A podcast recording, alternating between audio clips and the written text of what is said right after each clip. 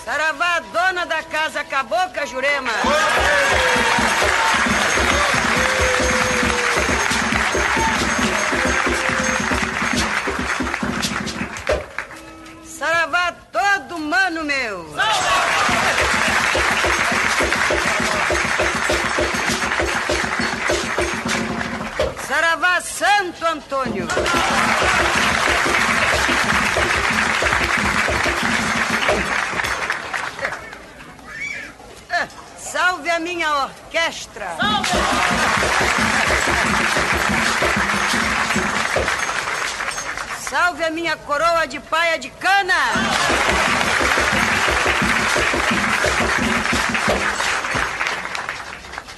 E salve a coroa do carnaval!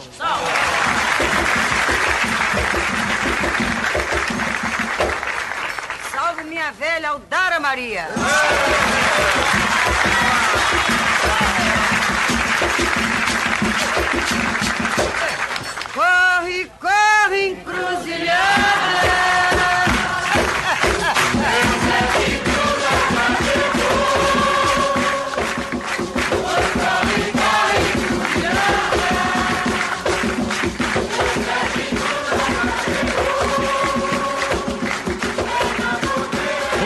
Aqui é Douglas Rainho e por favor, seu Cruz, a volta. Boa noite, pessoal. Aqui é o Roy e pode trazer o Marafo que hoje tem gira. Oi, gente, aqui é a Luciana e fez bem seu set de ir embora. Fez bem. Olá pessoal, boa noite. Aqui é o Luiz Guenca e já que estamos voltando, volta o Corinthians de 2012, por favor. Poxa, que maravilha. Ai, Luiz, quantas saudades, né, Luiz? que saudade, viu? Nadava de braçada. Nossa, cara, que time. Então, meu povo, bem-vindos aqui ao nosso programete número 83. Nós vamos falar hoje do seu set da Lira, mas antes, os recadinhos do Luiz.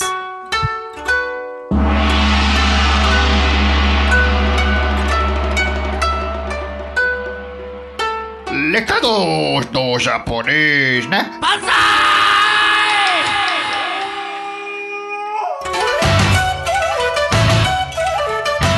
E aí pessoal, vamos lá para os recadinhos de hoje. Era uma vez um menino chamado Luiz que está clamando pelo amor de vocês, caros ouvintes. Me amem, pois só o amor constrói. Para me amar em específico, acesse nossas redes sociais. Então, papel e caneta na mão, né? Coisa do passado, mas enfim. Luiz, Ace- Oi. só o amor ama. Só o amor constrói e ama. Então, toma nota aí. Lá no Facebook, facebook.com.br papo na encruza. No Twitter, twitter.com.br papo na encruza. No Instagram é instagram.com.br papo na encruza ou arroba papo na encruza. Tem no TikTok também, papo na encruza. E o nosso lindíssimo e maravilhoso e-mail, contato arroba perdido.co. E você que está chegando agora não conhece o nosso programete, é .co mesmo, tá? Não tem o M no final. Quiser mandar aí qualquer informação, reclamação, dúvida, sugestão, enfim, contato arroba perdido.co. Além de tudo isso, você pode seguir os integrantes aqui do Papo na Inclusa no Instagram, Anota aí, o Douglas, arroba Douglas Rainho 7. O Roy é arroba Roy Mesquita. Eu, o japonês mais lindo da podosfera macumbística, é arroba Guenca. O Guenca é G-U-E-N-C-A. E a Luciana, que é arroba Lucy Fidelis. O Lucy dela é com Y, beleza? Lá a gente divulga nossos trabalhos pessoais, muita informação e beleza para vocês. Outra forma de ajudar a gente, qual que é? É financeiramente, meu amor. Quer ajudar a gente ser um apoiador ou apoiadora? Basta ir lá no Catarse, catarse.me barra papo na inclusa ou no PicPay, picpay.me barra papo na inclusa e dar aquela forcinha para nós. Todo dinheiro arrecadado é revertido em melhorias para o próprio programa, beleza? E o curso de Ogum, linha de demanda, já está disponível para você adquirir lá no Perdido EAD. Nenhum curso de Ogum tem esse conteúdo, focado não só nas bases teóricas, mas também mas muita prática dessa linha com um dos nossos apresentadores aí, o Pai Todo Tiogum, entendeu? Acesse lá www.perdidoead.com. Vamos dar seguimento aí ao nosso lindo programete, mas antes de a gente é, continuar o nosso programa, nós temos aquele momento maravilhoso, maravilhoso da nossa diva do Exusada, Luciana. É Luciana? Luana Iticava. Luciana. É, Luciana aqui do lado. Luana Iticava. Solta a vinheta.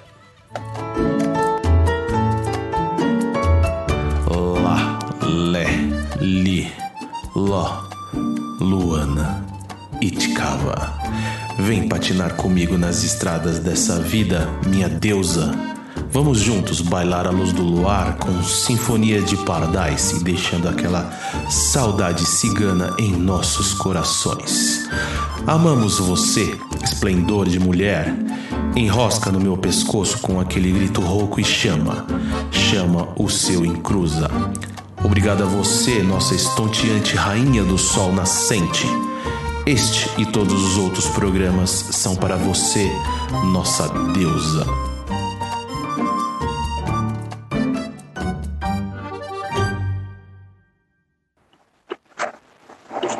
Pronto. Salve a lira, salve o carnaval, salve minha coroa de palha de cana e salve minha querida Odara Maria. Seja bem-vindo, Christian. Tudo bom? Boa noite, salve, salve seu sete, salve todos os nossos amigos, ouvintes da noite, salve Douglas, salve Roy, salve Luiz, salve Luciana. É um prazer imenso poder estar junto com todos vocês hoje para conversarmos sobre esse rei de quatro coroas que é seu sete da lira e todo o seu povo. Ah, Christian, ah, o, o, o, o seu set, cara, é uma coisa que a gente. Olha, eu acredito que desde o começo do papo a gente fala sobre ele. Sim. Nossa, que maravilha! Sério, desde o começo a gente fala da, da, da- de mediunidade, como que funcionava ali e tal. Assim, sabendo o pouco que a gente sabia. Sim, E, cara, ah, tá sendo legal demais receber você aqui, porque você se aprofundou mesmo ali no assunto. Então, é, é, vai ser bem legal esse bate-papo com, com você, porque aí a gente vai poder, cara, viajar nas conversas aí e o negócio vai ficar doido. isso, e é quase uma história de cinema isso, né? Então, É, é- é interessante que a história do seu set e da dona Castilda é assim tão anormal, vamos dizer assim, pro, pro É. século XXI, que acaba se tornando uma espécie de lenda, de mito, isso, né? mito, exatamente. Mas, ô Cristian, antes da gente começar a falar desse essa lenda que existiu, esse mito que existiu, fala um pouquinho aí de você, quem é você, se apresenta aí pro pessoal. Então, eu me chamo Christian Siqueira, sou discípulo, eu sou um bandista, sou discípulo do mestre Bachanã, dirigente do Templo da Estrela Verde em Rio Preto, em São Paulo. É, sou fundador, criador de um movimento de articulação afro-religioso no Mato Grosso chamado Umbanda em Cuiabá. Também sou dirigente de um templo umbandista chamado Casa de Oração Caboclo do Pinambá. É, sou cuiabano, né? Além de muito bonito, com certeza, não poderia faltar. E Boa. e sou alguém apaixonado pela história do movimento umbandista e de todo mundo que faz e tenta fazer sempre muito bem a todos que precisam. Ah, Enfim, sou um buscador, né? Estamos aí caminhando. A sua casa fica onde? A minha casa, templo, templo religioso, Isso. fica em Cuiabá, no Mato Grosso. Ah, legal, porque tem muita gente no, no papo que fica assim, ah, vocês conhecem algum terreiro em tal lugar, em tal Hum. lugar, em tal lugar. Então, é, você já fala onde fica mais ou menos e o pessoal que, que, que tiver interesse é da região, pode ir lá dar um, dar um salve lá pra você. Então, ali é meio complicado chegar, assim, Ah. porque é uma, é uma região agrícola, né? Inclusive Ah. uma espécie de chácara. então a Ah, gente pede para as pessoas geralmente a- a chamarem a gente por meio das redes sociais, Ah, a gente legal. manda localização, mapa e tudo Aí, ó. certinho. Sensacional. Perfeito. Só o pessoal saber. Então, Christian, vamos lá. Vamos começar a falar, então, como começou essa sua jornada, cara, para você escrever esse livro maravilhoso, cara. Então, como tudo que envolve seu set, é, ou é louco demais, ou é quieto demais, né? É, eu conheci seu set quando eu entrei na Umbanda. Eu sou um bandista há, há mais de 10 anos e Certo. eu me lembro que bem quando eu entrei, eu comprei uma revista que tinha uma matéria sobre ele, uma revista que inclusive não é mais publicada. E eu Olha fiquei só.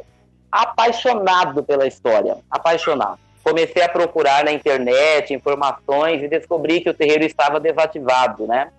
E aí, em 2013, eu fui ao Rio de Janeiro num compromisso pessoal e eu falei, bom, eu tenho que aproveitar que eu estou indo lá para eu conhecer onde que era esse Exu, né? Assim, isso agora que em 2013 ninguém falava do seu set, embora tivesse uma página no Facebook, outra no Orkut, as informações eram muito limitadas, muito Certo. limitadas. Inclusive as fotos eram sempre as mesmas, né? Aí eu fui ao Rio de Janeiro e eu, eu- eu já tinha lido matérias antigas dizendo que ficava em Santíssimo e tal. E eu peguei um ônibus e fui tentando chegar lá. Não sabia que Santíssimo era tão longe do jeito que era. Pensei que eu estava saindo já do Rio de Janeiro. Mas enfim, chegou lá no bairro de Santíssimo.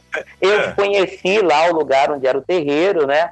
E aí logo em seguida eu conheci a família da, da mãe Cacilda. mas você chegou a entrar no terreiro na, na época, tudo ou não? Os viu de Então, fora, falou, ai, que legal. Entrei, entrei, porque Ah. é uma ruína já, né? O terreiro foi desativado há- há mais de uma década atrás. Na verdade, foi Certo. antes dos anos 2000, se não estou enganado. Então sobraram apenas os pilares de sustentação. Lá não tem Hum. mais nada, né? Só o espaço vazio.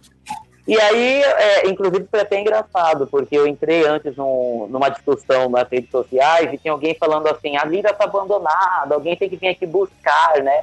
Aí eu pensei: a lira deve ter um instrumento, então eu vou com uma faquinha, chego lá, eu arranco essa lira, corto ela, taco na bolsa e trago pra Cuiabá, né?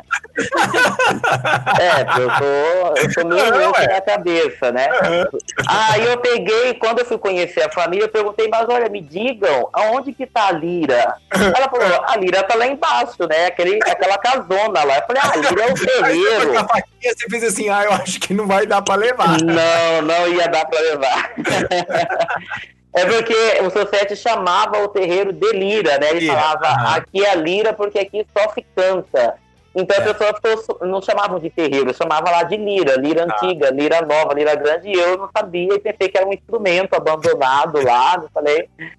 E aí foi assim, uma coisa interessante é que antes de eu ir para o Rio de Janeiro, eu estava lá em casa. Aí eu pensei assim, gente, eu não tenho contato nenhum com ninguém do Rio de Janeiro, não conheço a família da mãe Cacilda, será que eu vou conseguir, não vou conseguir? Aí eu fiz o quê? Deixa eu falar com esse Exu, né? Porque se ele é tão poderoso assim, Ele vai me responder. Aham. Fui lá no fundo de casa, peguei uma garrafa de cachaça, um charuto, uma vela e acendi, né? E falei, ó, seu Sete, se o senhor for me ajudar a chegar lá na- no sítio, eu quero que o senhor me dê um sinal hoje à noite, né? O senhor pode vir no sonho, conversar, aquela coisa básica. Aí eu pego e entrei para dormir. Aí na hora que eu deitei na cama para dormir, desliguei a luz, ventilador ligado, né? Cuiabá é um calor assim absurdo, Ah, né? então, Pouco, pouco calor. uma loucura. Alguém ligou o ventilador. Ah, pronto. Aí eu falei, uai, minha avó entrou aqui no quarto, né? Que estranho. Eu peguei, Ah. levantei, fui lá e liguei o ventilador de novo, né? Tinha Caraca. desligado o ventilador. Ah. Aí eu deitei de novo, tranquilo, ligaram, desligaram o ventilador de novo. Ah. Isso é, eu ouvindo o tec-tec da tomada, né? Aí eu Caraca, falei, uai, gente. mesmo? É, desligou na tomada. Eu levantei, fui lá e liguei Ah. de novo. Ah. Aí, isso foi a segunda. Aí eu deitei a terceira vez e falei, olha, se esse ventilador desligar, é coisa de espírito, né? Aí eu falei assim, mas o seu set vai falar comigo no sonho, não é possível, não é possível eu não. tenha Não é no ventilador, né? é no sonho. O combinado foi o Exatamente. sonho. Exatamente. Eu falei, não é possível que eu não tenha explicitado isso. Aí eu peguei, deitei. Isso eu já tinha desligado duas vezes. Aí desligaram o ventilador de novo. Só faltou jogar em você. Tipo, todo Então. sinal, seu bosta. Pá! Muito complicado. Aí eu me tampei, né, com o cobertor normal, era adolescente da época. Ah, Aí eu falei, alto, seu sete, se for o senhor então me dando o sinal, o senhor liga o ventilador. O ventilador 7, ligou. ah. Aí eu falei, mas não é possível, se for o senhor, o senhor desliga o ventilador. O ventilador vai. 7. Falei, meu Deus do céu. Aí eu peguei, liguei a luz, né, e fui dormir com a luz acesa. Falei, já entendi já a mensagem, obrigado pela... Por não vir no sonho, né? Já que faz questão de mostrar que tá aqui e tal. E foi tudo muito certo. Eu cheguei no Rio de Janeiro e eu me apaixonei pela história do seu set. E logo que eu voltei do Rio em 2013, eu abri uma página no Facebook, porque eu fiquei muito apaixonado pela história, ao mesmo tempo que revoltado por ver que não haviam informações sobre ele. A gente está falando de um dos maiores, se não o maior fenômeno das massas no meio afro-religioso. Isto é, na Umbanda, Candomblé. A gente está falando de um Exu que incorporava para 30, 45, 50, 60 mil pessoas numa noite. Então, assim, é Por muito anos, né? fora. Não, não, por noite. Não, não, assim, tô falando, mas isso aconteceu por anos. Não por foi uma anos, coisa. isso, perfeito. Me desculpe, por anos. E uma história que ninguém mais se lembrava. E aí eu Uhum. tentei, comecei a resgatar, né? Pesquisa aqui, fala aqui, fala lá, e fala com a família, e tudo, e tudo, e tudo, e tudo, e tudo, e tudo. É, uma coisa interessante, bem provável a gente vai falar sobre isso no programa, é que o seu set, ele era muito público, abraçava, falava com todo mundo, mas a mãe Cacilda não era assim, né? A mãe Cacilda era extremamente reservada. Tanto que não tinham fotos dela sem estar incorporada. As primeiras É. fotos que saíram dela desincorporada foram matérias é, de revistas, né? Uhum. Como é o seu set sem estar incorporado, como é Dona Cacilda. Então, quando o seu set pediu para se encerrar as atividades do terreiro, é, muito antes ele já havia pedido para não ter mais mídia no terreiro. Então a mãe Cacilda ela foi sumindo de cena ainda na década de 80. Uhum. Não porque o terreiro fechou, mas é porque o seu sete pediu. E a família manteve esse pedido dele, né? De não receber, de não ficar divulgando. Então, no começo, a gente teve até uma certa resistência por parte da, da família Assis em, em lançar um livro ou coisa do tipo. E graças a Deus que deu tudo certo no final, né?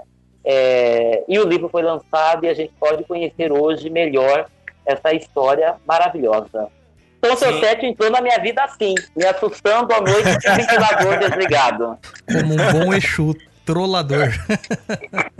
Muito isso. E de verdade, muito trollador. É, Não. até essa faceta do, do Exu, né, que se perdeu muito isso aí.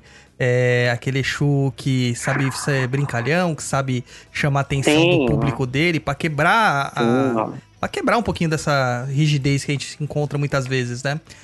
E, e- É, o seu set era tão brincalhão que ele acabou recebendo aí a coroa da, do carnaval, né? A coroa do carnaval representa esse lado dele de brincalhão. Ele queria dar selinho nas meninas, queria é, cantar música para as pessoas, queria brincar com as crianças, pulava. é, era realmente um brincalhão. E eu até falo isso no livro, ele brincava sem perder a seriedade do trabalho, né? Uhum. Isso Sim. é uma coisa fantástica. Ô, Christian, é, como você conseguiu, cara, pegar essas informações para o livro? Ah, Porque, assim, o que eu, eu fiquei bastante fas- fascinado ali no livro é que você pegou, cara, a história de quando a, a, a dona Cacilda era adolescente. Sim. E como que você conseguiu chegar nesse, nesse, nesse é, é, tanto de informação, cara? Olha, foi uma extensa pesquisa que seria impossível sem a ajuda da mãe Cacilde e do seu set, né? Porque assim, Olha, ah, o livro não é psicografado, mas Sim, esse sim. livro ele foi totalmente construído com a ajuda dos dois lá do outro lado. Para Aham. você ter uma ideia, por exemplo, é, eu me lembro que no processo de pesquisa, se eu fosse encontrar uma matéria que eu não tinha ainda tido acesso a ela, eu sonhava com a matéria tipo uma semana antes. Se eu fosse, por exemplo, encontrar uma foto que eu ainda não tinha tido ainda, eu sonhava com a foto uma semana antes. Então eu, eu dormia, dormia e eu me lembro de sonhar abrindo pastas, pegando documentos, vendo Caramba, revistas, vendo jornais. É, e aí eu falava, bom, eu vi essa noite isso, então em algum lugar vai aparecer alguma coisa nova. E aí eu começava a ficar atento às fontes e logo aparecia uma foto, um jornal, uma revista, alguma coisa nesse sentido. Uhum. E uma outra coisa muito interessante é que, bom, além dessa questão toda de ser pré-avisado das informações que chegariam, à noite também vinham pessoas que tinham estado lá em Santíssimo, que tinham participado, isso em sonho, né? Davam o nome inteiro, davam data de nascimento, data de falecimento, contavam a história que tinham vivido lá. Inclusive, teve três pessoas muito específicas, que eu não vou citar o nome aqui, que eu sonhei com elas passando informações. E eu fui ao Rio de Janeiro buscar as referências e realmente a pessoa tinha existido, a história batia. Então, assim, fo- foram muitas pessoas interessadas em ver esse livro lançado, isso em Uhum. especial do outro lado, e eles nos ajudaram. Tem coisas aqui que até a, própria família já não se lembrava mais, né? Aham. Como É tem porque muita coisa acontecendo, muita né? coisa. É muita. é, é, é, hum, imagina, du- durante décadas você atendendo muitas pessoas na, na lira, tudo acontecendo, e, e eles estão vendo aquele, aquele fenômeno ali acontecendo, até, acaba ficando normal para eles, né? Do acaba dia- ficando normal. todo final, do final de semana não, porque na semana ainda tinha a, a gíria do, do caboclo, tinha tudo isso, né? Isso, isso mesmo. Então- É, a- Pode falar. é, inclusive, eu até me lembrei aqui que eu estava falando uma vez com a filha caçula da mãe Cacilda, daí eu disse para ela, tia Luzia, a senhora não tem... conta aí uma história, né? Uma coisa que tenha marcado a senhora. Ela falou, ai, sabe que eu nem sei o que contar, porque era tão Então, normal ver, é. que eu nem lembro mais. É, então. Eu falei, Acon- nossa, que coisa. É porque é, é pra gente, né, aquele negócio mágico, aquele fenômeno que a gente não sabe de onde que tá acontecendo, é porque a gente não tá acostumado. Agora, quem você tá ali o dia a dia e você vê o C7 curando, fazendo aquelas coisas que ele fazia, é, é, se torna co- comum. Peraí, só um minutinho aqui que a Luciana tem uma informação que estavam perguntando É, pra gente é. o nome do O livro. pessoal tá perguntando no chat, é o, o livro é o Fenômeno do Seu Sete da Lira. Quem escreveu é o Christian, que tá aqui Isso. falando com a gente, Christian Siqueira, e ele saiu pela editora Legião, gente. Isso aí. Isso Então, aí. só O livro está super lindo, por sinal, né? É Vocês verdade. que sabem que com gente foto, com qualidade. livro, a qualidade do livro é incrível. Foto. E tem até as fontes de pesquisa do livro, viu? Para vocês terem ideia, as matérias, quando que ele escreveu a matéria, de que é, revista, de que jornal, tem tudo ali direitinho, gente. É, É um baita de, um- de uma pesquisa, assim, que o Christian tá de parabéns, viu? Fotos que não...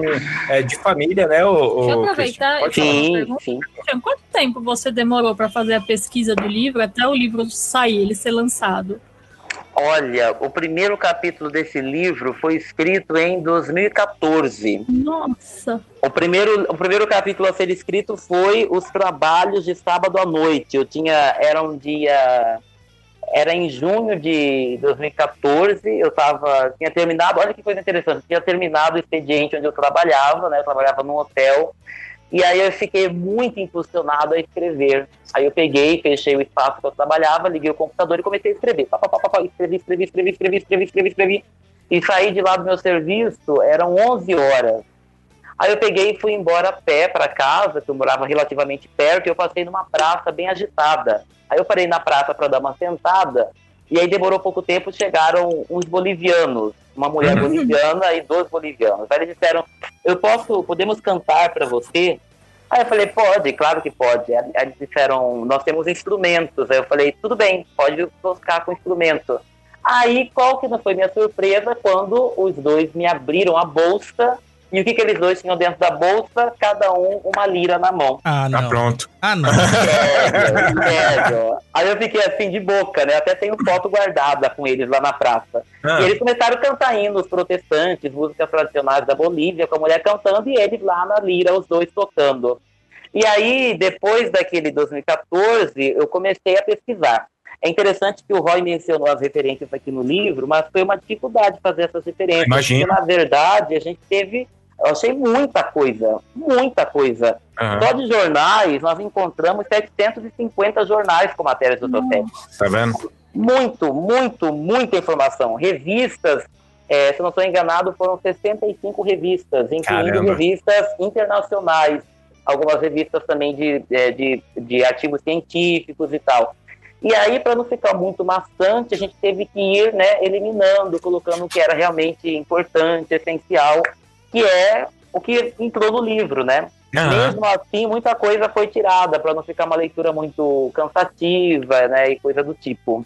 Ah, pra ter- trazer as informações ali que, que chamaram mais atenção, né? Não, porque eu vou, falar, Exatamente. eu vou falar uma coisa, eu já li bastante sobre o seu sete da Lira, mas o que tem de informação que eu não tinha ouvido falar nesse livro é absurdo, gente. É absurdo. É. Ô, ô, Christian, só uma pergunta aqui que não tem nada a ver com, com o que a gente tá falando aqui, mas eu sei Ah. que tem um documentário dele que saiu na gringa, né? Você sabe se esse documentário ele, ele é, chegou a sair aqui no Brasil ou não? Só saiu lá na gringa e tipo, foi perdido lá e nunca Pois mais aqui. é, né? Uma coisa muito interessante, porque um dia estavam lá, estavam lá no terreiro e aí chegou uma consulente e falou pro Sete, seu Sete, eu vi o senhor lá nos Estados Unidos. Ai, Aí ele falou assim, ué, como assim me viu dos Estados Unidos? Ele falou, eu vi o senhor no cinema. Eu passei Ó. na frente do cinema e tinha a foto do senhor lá escrito Mr. Seven. E, e lá no terreiro não estavam nem sabendo que tinha- tinham filmado o documentário lá dentro do terreiro, né? A pessoa foi lá. Na verdade, foi o. Como era o nome dele? Eu esqueci o nome dele, que ele teve. Um famosíssimo aqui do Rio de Janeiro. Ah, me esqueci o nome do cineasta, mas o nome tá no livro. Ele Tá, tá, tá no livro, certinho. Que eu também tô perguntando aqui pra você do nada que vem na, na cabeça. né? Então, ele, ele foi lá, gravou o seu set trabalhando e levou pro, pro exterior com o nome de Mr. Seven. Só que foi uma produção pequena, de certa forma, né? Então, nós não encontramos ainda, não encontrei. Aliás, uma, uma das maiores dificuldades que até hoje, eu- eu- porque a pesquisa não parou, né? Eu continuo pesquisando, é encontrar referências audiovisuais. Não é muito fácil, embora Difícil, naquela né? época as pessoas todas levassem gravadores de fita cassete e tal, muitas Aham. das pessoas já faleceram e muita coisa não existe mais, né? É. é. Então, em se tratando de vídeo, nós temos apenas um trecho de participação do seu set no documentário Saravá, Brasil dos Mil Espíritos, do Carlos Schneider, que tem inclusive disponível na internet. É, tem esse documentário Mr. Seven, que nós não conseguimos encontrar ainda nenhuma cópia dele, embora a gente saiba que ele exista. Só para avisar É. aqui o pessoal, a gente tem muita galera do, do internacional que, que acompanha o papo. Se vocês verem, tipo, é, como que é o nome daquele negócio? Sebos que, que conseguem vender fita VHS antiga, essas coisas. Isso. Se esse documentário, entre em contato com a gente. Pra Sim, gente por fazer um, um negócio legal aí e trazer pro Brasil essas imagens. Só uma tarefinha pro pessoal da gringa. Isso, isso mesmo, seria maravilhoso. E aí tem as gravações clássicas do seu set no- nos dois Nos discos. programas de televisão, né? Ah, tá. Aham. E também ninguém encontra, mas eu tenho certeza que um dia a gente vai conseguir descobrir alguma cópia desses programas, né? Deve existir em algum lugar ainda. É, Porque era ao vivo, né? Então é difícil. a- a- as produtoras pegavam fogo, né? Reza a lenda que eles destruíram, né? Pois é, é, o cinematográfico é o Herbert Richards. Nome famosíssimo, Ah, né? fez parte da infância de todo mundo, né? Exatamente, ele que fez o documentário lá. Então, as gravações do programa é, é, é uma pesquisa constante. Todo mundo quer encontrar as gravações do programa. A gente entrou em Aham. contato com o arquivo da Globo, não existe mais por conta de um incêndio que teve. É, normalmente é o assunto que eles falam, né? Que teve um incêndio e perde muita coisa. Pois então, e aí tem as cópias do programa do Flávio Cavalcante no acervo da TV Tupi, que está sendo resgatado agora, né? Uhum. E aí a gente não conseguiu ainda acesso ao programa da data é, em que ele foi no Flávio Cavalcante. Mas existem também as cópias que foram para, para Brasília, né? Para análise do, do poder político da época. Que também nós ainda não tivemos acesso a essas. Bom, um dia aparece, né? Um dia. Vale lembrar uma coisa, né? É, tudo isso estava acontecendo com a ditadura comendo solto no Brasil. Então, para vocês terem ideia, então, de informação que informação falsa, informação que sumiu, é, então tudo isso está nessa, nessa, nessa, nesse contexto. Então, é, para o Christian chegar onde ele chegou, é, o, o trabalho dele foi árduo, gigantesco. É, né? é, É, isso a, é. gente, a gente vai queimar a pauta aqui, mas já que a gente já falou dos programas, né? Não, a gente tá Hum. queimando, Douglas, é, é queimando tudo até a última ponta, filho. Então, como a gente já tá falando da. Do- das, das in- aparições do seu set na TV, né? É, no documentário, no filme documentário cin- cinematográfico do Chacrinha, a história que conta lá é totalmente diferente do que aconteceu de fato, né? Totalmente diferente. Eles tentam colocar até como que se o seu set fosse o grande culpado da Ana Cacilda por ter acabado com o programa do Chacrinha, dele mudar de, de emissora e afins e tal. E no livro a gente vê claramente que o Chacrinha, ele tinha uma proximidade grande, né, com, com o Santíssimo, né? Que ele ia lá e tudo mais. Muito grande, muito grande. É, eu assisti o filme do Chacrinha, inclusive na, na, na época, é, eu peguei eu e alguns filhos de santo meu aqui, fomos pro cinema para podermos assistir. Fomos- Assistimos a primeira edição do filme aqui em Cuiabá. Levei até Uhum. pôster, levei cartola do seu set, todo mundo de preto e vermelho. Faltou abrir uma gira lá dentro do cinema, né? É, até cantamos ponto no final e tudo, mas eu fiquei muito chateado, assim, né, com a forma como foi apresentado. Mas, por outro lado, eu entendo que, como eu acabei de falar no começo da nossa participação, as informações estavam totalmente restritas, não tinha nada que esclarecesse o que tinha acontecido de verdade. Aham. E eu acho que um dos principais favores que esse livro dá para o movimento umbandista, isso é, além da história, do resgate, é o esclarecimento do que de fato aconteceu nessa Isso, história aham. toda do programa. Porque, olha, até hoje eu converso, por exemplo, com, com- com universitários que estão fazendo TCCs, onde a participação do seu set na TV é o tema da pesquisa. Porque é uma coisa que realmente marca a história da TV brasileira. Todo livro de história da TV do Brasil que você vai ler menciona o domingo em que seu set foi na televisão. E era uma história totalmente mal contada. Eu, eu me lembro que no filme, por exemplo, coloca o seu set como se fosse um palhaço, né? Sim, O. Chacrinha tá lá, sorrindo, quando na verdade o Chacrinha é, tirou a cartola dele. Eu até postei uma foto exclusivíssima. Eu escondi essa foto, assim, as sete chaves durante toda a pesquisa, que é a única foto que nós encontramos do seu set com o Chacrinha, que tá lá no livro. Que dá de ver nitidamente que o Chacrinha tá chorando, abraçado o seu set, porque ele tá emocionado com a presença dele no programa. Então não teve aquela palhaçada, o seu set não foi como uma atração, tanto que ele não foi chamado, ele invadiu o estúdio do programa, mandou o Chacrinha ficar lá de canto e ele foi fazer a hora grande que ele foi para fazer, né? Lembrando que alguns dias antes, o filho do Chacrinha tinha sofrido um acidente na casa, num passeio da família em Petrópolis, se eu não estou enganado. E o Chacrinha já tinha ido lá na Lira pedir para o seu set, né, para poder olhar pelo filho dele. Esqueci o nome do filho dele agora. O Nen é... Esqueci. Mas está no livro. E aí, quando o seu set vai no programa, ele chega lá na, na TV Globo e fala para o Chacrinha: Eu não me esqueci de você. Eu vim aqui para nós podermos pedir pelo nosso menino. Então, quer dizer, ele vai lá como um, um amigo da família para orar pela saúde do filho do Chacrinha, que estava internado em estado gravíssimo de saúde. E aí chega no filme eles colocam como se fosse uma palhaçada, uma zombaria. Isso porque na biografia do Chacrinha eles me colocaram, inclusive, que o Sosete foi sequestrado, né? Nossa, É, Não sei se vocês chegaram a ler isso. sim, sim. Na biografia, Uhum. pois então, na biografia tá dizendo que ele foi sequestrado de um programa e levado para outro. Na verdade, Uhum. não teve nada disso. O trabalho da noite que seu sete foi na TV terminou já no domingo pela manhã. Então ele Uhum. começou no sábado, 8 horas da noite, e terminou no domingo, quase na hora do almoço. Ele desincorporou, né? E aí ele foi lá para a mãe Cacilda foi para casa dela. E as pessoas já não foram embora. Algumas pessoas já passaram a noite direto lá no sítio. E aí a mãe Cacilda não queria ir na TV, né? É, ela, ela ficava horrorizada porque apareciam as chamadas durante a semana e ela colocava a mão no rosto e falava: Meu Deus do céu, eu não quero ir na TV. O fato é que o seu set baixou, né?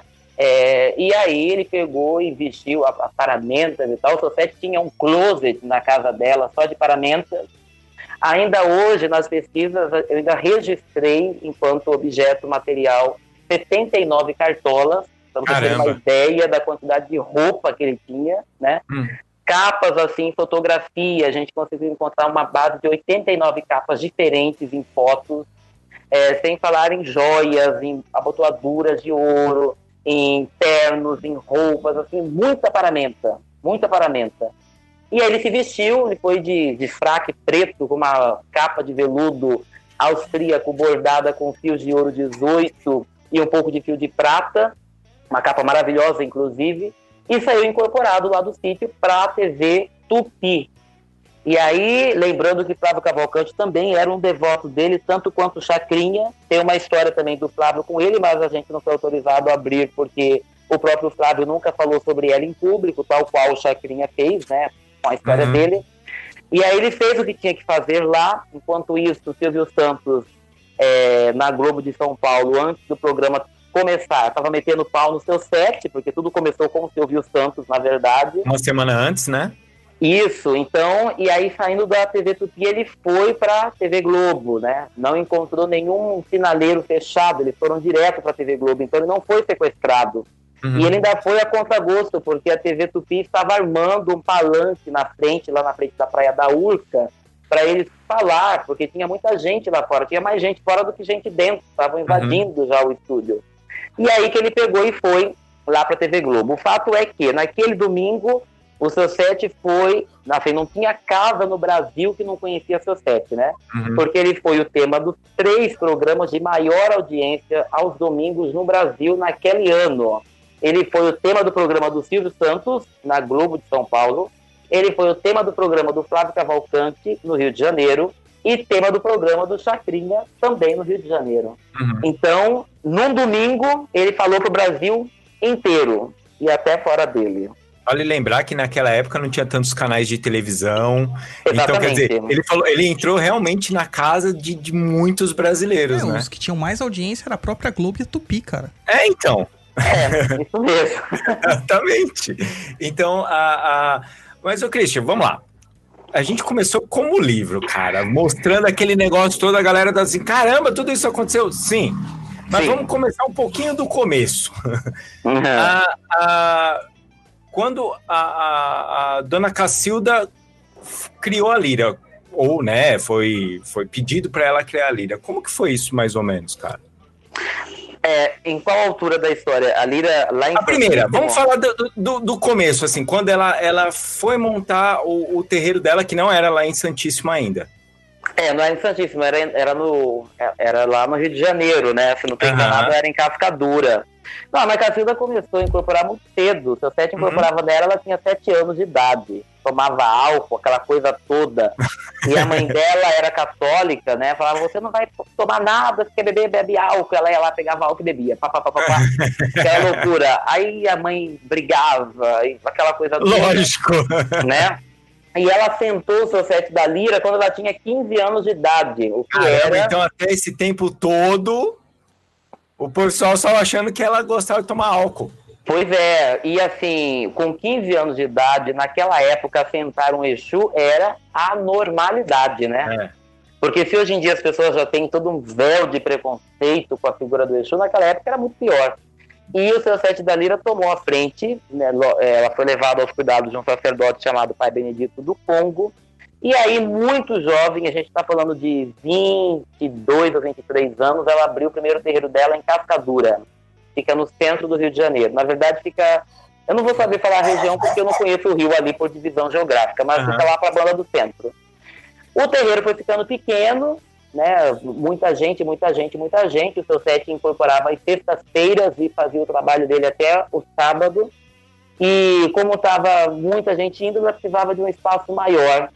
Uhum. Aí ela pegou e comprou um outro terreno, muito próximo dali, inclusive, e construiu o terreiro dela, primeiro, ali naquela outra região. Mesmo assim, estava muita gente indo, muita gente indo, muita gente indo. Então, ela fazia uma festa para Santo Antônio em junho e eles tinham que ir para o meio do mato, para a mata, porque era tanta gente que ia que não cabia no terreiro. E numa dessas festas, uma, eles foram convidados a ir numa, numa chácara que ficava numa região muito distante, que é a região que hoje nós chamamos de Santíssimo.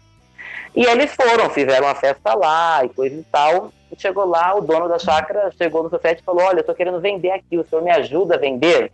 Aí o seu set falou: Eu ajudo. Na verdade, você quer vender aqui? Ele disse sim. Ele falou: Então eu compro de você essa chácara. Aí o moço falou assim: Não, eu tô falando sério, eu preciso vender e tal. Ele falou: Não, eu também tô falando sério, eu vou comprar. Aí ele pegou e falou pra todo mundo: Tô comprando a chácara. vou pegar meu dinheiro astral e vou É.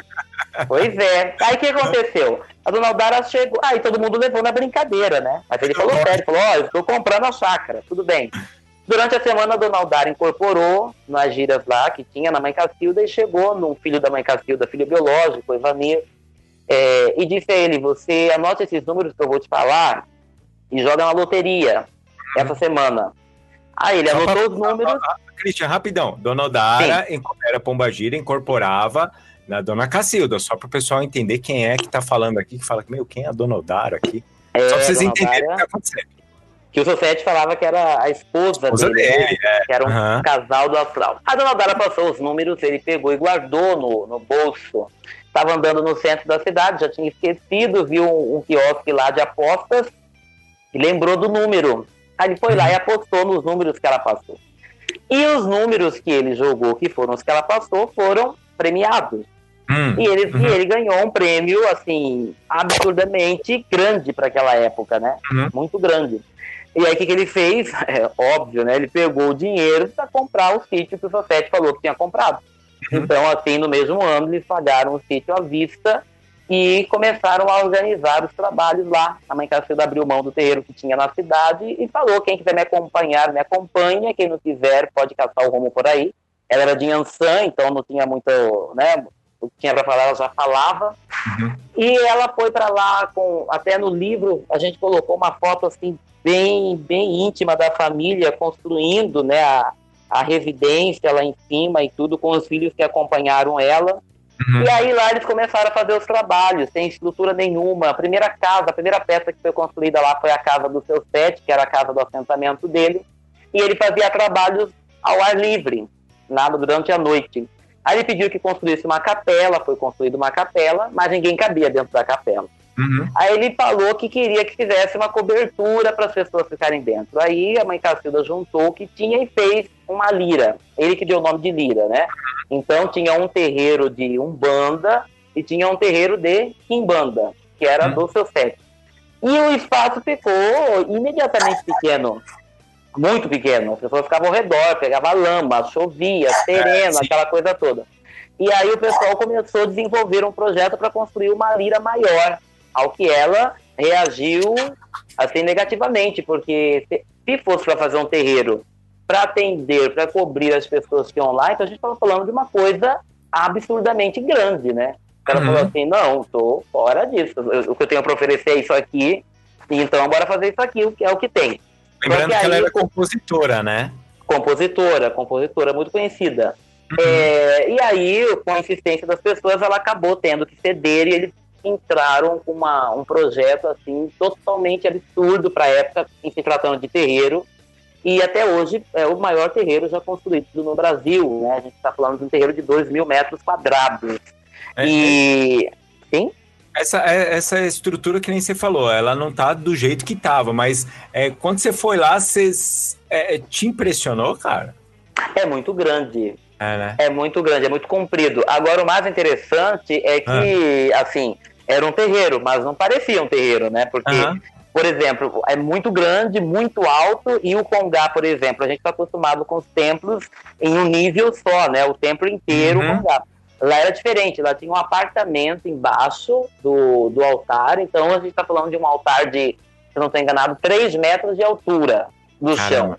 Aham. Aí, a- aí tinha uma escada que descia lá de cima, parava em cima de uma, de uma espécie de, de- como que eu dizer, de passarela, Hum. e o seu sete atendia as pessoas de cima dessa passarela. Ele, não entra... ele entrava em contato com o pessoal, mas ele atendia todo mundo andando nessa passarela. Uhum. E lá em cima, a gente tem um terreiro, é, uma, é como se fosse um, um salão de show, né? Tem Sim. palco com escada lateral, estúdio de som, lado da banda, porque tinha uma orquestra, né, com palco. É uma mega estrutura. E lá embaixo tinha um bar, que é de onde saíam as bebidas, que é para ele, almoxorifado, apartamento. Tinha um mini terreiro também lá embaixo. Tinha, vixe, a administração do terreiro, espaço onde ficavam as muletas, cadeira de rodas, que o pessoal ia soltando lá, né? E o que mais é interessante é que o terreiro era muito grande e não cabia todo mundo, né? Não Uhum. cabia todo mundo. Então, eles tiveram que organizar o quê? Tiveram que organizar números. Então, tinham cada local ao lado da, dessa passarela era um número. E aí o seu set atendia todo mundo. Ele ia de uma ponta a outra da passarela e voltava lá pro Congá. Aí ia conversar, cantar. Enquanto isso, os fiscais iam arrancando as pessoas ao redor da mesa e mandando ir para fora. E aí ia entrando a outra fila seguinte para se colocar ao redor da mesa. Então a Caramba. noite inteira era uma era uma transição. Entrava Uhum. um grupo, saía outro. Entrava um grupo, saía outro. E o restante ficava tudo ao redor do terreiro, né? Tínhamos muita gente mais fora do que dentro, porque não cabia Uhum. todo mundo dentro. Então é um terreiro muito grande, extremamente grande. Tanto que quando chega na década de 90, o seu set pede para para fechar, por- até porque se tornou um tanto quanto perigoso, porque já não tinha aquela massa de pessoas que tinha É, não tem aquela 70. movimentação, né? Exatamente, a violência aumentando, então Uhum. não tinha como é, controlar o, o espaço por inteiro, né? Uhum. E aí ele pediu para ir reduzindo o espaço ritualístico. É, é interessante, né? Porque quando você vê a, a história, você até contando no livro, ele, ele- a, a dona Cacilda não teve problema com a ditadura. Não, não. Até porque o terreiro era frequentado por É muita de gente, desembargador ao presidente do Brasil, né? É. O, o seu sete da Lira, inclusive, Roy, eu estava Hum. pensando aqui antes de entrar no. antes de a gente começar aqui o programa, eu estava me lembrando que hoje em dia a gente tem uma discussão religiosa por conta de política e coisa e tal. tá? Sim, sim, sim. A primeira figura religiosa que, que, que tenta, assim, tenta não, mas que visualmente parece tentar entrar no meio da política foi o seu sete da Lira, né? É. Porque o seu sete da Lira tinha um- uma, uma frequência política muito grande no terreiro dele. Então, Uhum. por exemplo, a- os, os políticos que queriam se eleger, por exemplo, a governadora, a prefeita, vereadores, senadores, deputados, iam lá em Santíssimo pedir a bênção do seu sete. É, e alguns, a depender da história, o seu sete até acolhia, né? Eu, eu Uhum. falava, não, fulano vai ganhar, e criava música para a campanha política deles, né, e tudo. E eram pessoas realmente amigas do terreiro. Tanto que na década de 70, quando tem todo aquele esse problema por conta da, da ida dele na TV, os umbandistas, os jornais falavam, né, o governador Chagas traiu o seu sete. Tem jornais que falam isso. Porque o, seu- o, o governador Chagas via lá abertamente e aí deixa. Isso é, no entendimento pessoal, né? E agora deixa a política ir contra seu sete, aquela coisa e tal. Aham. E aí, quando a gente fala de movimento político, eu até me lembro de um outro deputado, Rocine Lopes, né, que também já falecido, conhecidíssimo no estado do Rio de Janeiro, que era cambono do seu sete de carteirinha. Olha ele, só. Ele ia no- na, na Assembleia Legislativa do Rio de Janeiro, na segunda-feira, e ele, ele começava a fala dele na sessão, lendo as palavras do seu sete para os políticos naquela semana, né? Hum. falava ah, o seu sete falando para os políticos, para que pensem no povo, para que olhem pela saúde, para que olhem pelo, né? E, e ele abertamente defendia seu sete no meio político. E Uhum. aí houve até uma corrente né, ne- dentro do movimento umbandista que se preocupou com a possibilidade do seu sete querer fundar um partido político Olha só. por conta do tamanho da influência política que ele tinha, né? Aham. É, e a quantidade de pessoas influentes que tinham ao redor dele. Então, quer dizer, Claro. se ele quisesse abrir um partido, ele ia pegar os melhores de todos os partidos e ia colocar no partido dele. Aham. Mas nunca foi o interesse dele, claro. Não, eu achei que não, mas, mas você vê onde pena. vai a loucura, né? Uma É uma pena. total loucura. Porque É, imagina só. seria, Nossa, ia ser maravilhoso. Fez, seria fez, uma coisa interessante, né? fez besteira? Responde pro Exu. Ah, eu quero ver fazer besteira. É, bem isso mesmo. Agora, você disse sobre a ditadura. Quando o seu sete, olha que interessante, quando o Flávio Cavalcante vai lá no terreiro para convidar o seu sete para ir ao programa, isso como uma resposta ao que o Silvio Santos tinha feito uma semana antes, Isso. ele já vai acompanhado do coronel Ney. Uhum. Ele já vai acompanhado com um representante do poder militar. Por que, que ele vai acompanhado? Exatamente porque se o seu sete não tivesse alguém que defendesse ele no meio militar, ele não teria ido para a TV jamais. A gente está falando da ditadura militar, né? E quando ele vai à TV, o coronel Ney teve o filho dele curado de tumores. Eu Foi. conto a história do filho dele no livro. O coronel Ney faz questão de ir junto com ele e ainda vai fardado. Ele faz Deus. questão de ir vestido a rigor. exatamente como uma forma de intimidar qualquer tipo de situação que pudesse vir contra o seu sete da ida dele, né? Aham. Falando do governo militar. E ele, inclusive, testemunha na TV com laudos médicos comprovando a cura do câncer do filho dele. Aí depois a dona Castilda, o seu sete segue o rumo normal da história e começam a se divulgar histórias no Rio de Janeiro, que o poder militar fechou o terreiro, que os militares invadiram o terreiro, mas na verdade isso nunca aconteceu, nunca teve nenhum tipo de perseguição militar, até porque tinham muitos filhos lá. O seu sete falava, olha, o que vocês fazem de errado não tem o meu aval, mas eu não posso negar a luz, a palavra, a ajuda a quem precisa, independente de quem seja. Aham. Se Jesus recebia a prostituta, se Jesus recebia o cobrador de impostos, quem sou eu para não receber alguém que precisa da minha presença? Ele é um médico, né? O médico ele não, ele não faz distinção disso daquilo, ele tem que fazer o trabalho dele. Exatamente. Então ele não negou nunca, mas ele também nunca foi a favor de nada que fizesse mal Ah, para o sim, povo. sim. Inclusive, ele intercedia, por exemplo, se chegasse lá alguém que estava desempregado e falasse com ele, ele pedia emprego para a mulher lá ao vivo.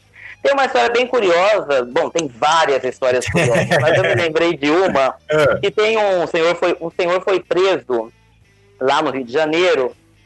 Eu falo assim lá no Rio de Janeiro porque Santíssimo é muito distante da, da, capital da cidade, mas é um bairro do Rio de Janeiro. E aí tinha uma pessoa lá no Rio de Janeiro que tinha sido presa injustamente. E aí o delegado lá da, da unidade policial chegou no sábado e falou, ó, bom, eu tô indo, tô indo lá pro, pro terreiro do seu sete, cuida aí e tal.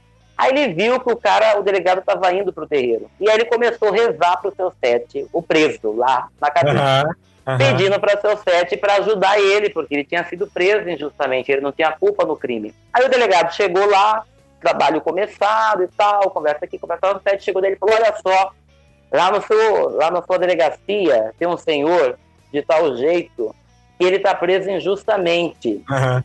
Então na hora que você chegar lá, você solta ele, porque não foi ele que roubou o negócio lá da mulher. Quem roubou o negócio da mulher foi o vizinho do lado esquerdo. Você pode ir lá que vai estar lá o objeto roubado. Aí, isso assim, do nada, né? Do Ah, nada. lógico, do- 20 mil pessoas ali, o cara chega e fala isso. Exatamente. Tipo, o que que Aí tá o delegado foi para a delegacia na hora que terminou o trabalho, ele nem esperou outro dia, né? Foi para a delegacia Aham. e pegou o- o cara e foi falou com ele: Olha, o seu sete falou para eu ir com você na vizinha do lado tal. Foi lá, revistou a casa, encontraram o objeto que estava roubado e soltou o cara que tinha sido preso injustamente. Acontecendo? Aí na outra semana, o rapaz foi lá no terreiro e levou para o seu sete, coitado, duas garrafas de cachaça em agradecimento por ele ter soltado ele da delegacia. Muito bom. Ô, Cristian, rapidão aqui. Ah, o Juan perguntou aqui, ó. Nesse terreiro vinham outros guias também ou só o seu sete atendia? Vinham outras entidades. Trabalhava Mas a outros vida- ali, né? Ah, O, o terreiro era um complexo, né? Eu até falo no livro que era uma espécie de parque, porque lá tinha bosque, tinha 60 banheiros, um terreiro imenso, tinha restaurante, tinha bar, tinha é, um ilê, tinha a cozinha do. Imenso, imenso, imenso, muito grande. E aí o que que acontecia? O seu sete, a mãe Cacilda tinha trabalhos durante a semana. Então tinha, por exemplo, o trabalho da Cabocla Jurema, tinha os trabalhos da Dona Aldara. Maria. E o seu sete vinha apenas aos sábados, com raras exceções. Ele vinha também durante a semana, porque ele era oferecido assim no bom sentido, né? Alguém chamava, ele estava lá para atender todo mundo que quisesse falar com ele. Uhum. E aí, o que que acontecia? Eu digo assim, oferecido no bom sentido, porque a Cabocla Jurema e a Dona Aldara não iam no sábado. É, Mas sim, ele- existe uma hierarquia ali, ó. Tal dia é seu e tal dia é meu, não é, É, assim funciona, não. mas ele- a mão no meu, no meu prato, não, que não é assim. Exato, mas mas ele ia no dia delas, né? Ah. Enfim. E aí o que, que aconteceu? O... No dia do trabalho dele, a Mancassuda incorporava ele e ficava lá na lira, lá na frente, que era o congar, o altar ótimo. E no fundo do terreiro tinha um limite, uma espécie de quadrado que pegava de uma ponta a outra, onde ficavam outros filhos do terreiro incorporados também. Então, enquanto ele estava trabalhando lá na mesa, nós tínhamos uns 40, 50 médios incorporados lá no fundo. Certo. Então, quem quisesse conversar, quem quisesse né, fazer uma consulta com as entidades, podia, porque não tinha como ele dar atendimento né, para É. todo mundo. E então ele incorporava lá em cima e tinha outros filhos da casa incorporados Exus lá embaixo. Agora a mãe Cacilda incorporava, em se tratando de Exu, o seu Tiriri e os, os seus sete encruzilhados, que é o seu sete da lira, e a Pombagira ao dar a Maria do Oricó. Então eram três Exus que faziam a frente lá. Hum, muito bom. Alguma coisa aí, Lu, pra adiantando? Então, Crit, vamos falando aí no negócio. É, cara, o que eu fiquei bastante é, impressionado quando eu estava lendo o livro era realmente a quantidade de pessoas que existia a cura ali de verdade. Funcionava ali a olhos nus. E uh, nos papos na Cruz, eu não sei qual deles, que a gente estava comentando sobre isso, né? Sobre uh, esses efeitos que aconteciam na época e hoje não acontecem, é, são raros de acontecerem hoje em dia. São não raros, que, né? É, não vou falar que não acontece, porque não acontece é muita coisa, mas são raros. E aí, é, eu trouxe até uma questão do, do seu livro, que eu fiz assim, gente, ó, era uma. É, não tinham hospitais como tinham, como tem hoje. Sim. Hoje tem um postinho de saúde, capenga ou não, mas tem um postinho de saúde em, em todo o bairro. Naquela época, não tinha. Então, Não ele tinha. fazia esse papel social, porque nós estávamos comentando é, a respeito de, de hoje ter muitas igrejas evangélicas e você vê poucos terreiros em, em áreas é, é, periferia ou mais carentes. Você vê poucos, não quer dizer que não tem, mas você vê poucos. Sim. E aí a gente estava falando, né? E eu trouxe até isso do livro. Eu falei assim: olha, é, o seu set, como ele atendia muita gente, ele era o SUS. Ele era um SUS. Ele era o SUS ali da época. Então ele fazia esse atendimento caritativo ali, é, curando as pessoas, que não E tinha. curas É impressionantes, né? é, No e- livro você pega pra ver as curas, você olha e fala, meu Deus. É, e, e- e, assim, é tão pouco tempo, se você for parar a pensar, é anos 70, 80, que, que acontecia essas curas gigantescas. E pra Sim. gente é, é uma vaga lembrança.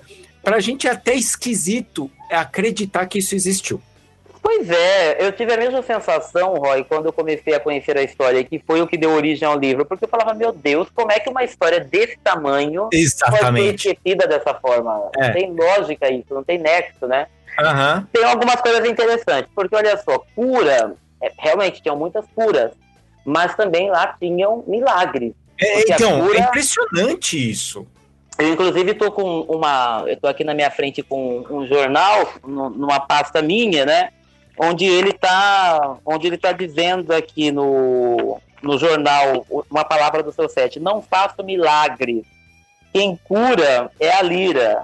Então, olha só que coisa. Ele usa. Ele tem noção do peso, da diferença do milagre e da cura, né? Então ele tá Ah. pegando e falando, não faço milagres. Ele junta milagres, quem cura é a lira. Ele junta milagres e curas porque ele sabe que lá aconteciam é, as duas coisas, né? Aqui está dizendo assim no jornal: a voz do seu sete é grave e profunda.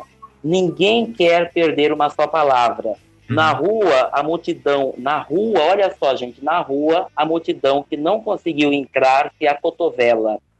Os fotógrafos entram na luta, o pandemônio se generaliza e até mesmo os frios profissionais das câmeras se emocionam e voltam suas objetivas para diversas pessoas que se aproximam do palco dizendo-se curadas.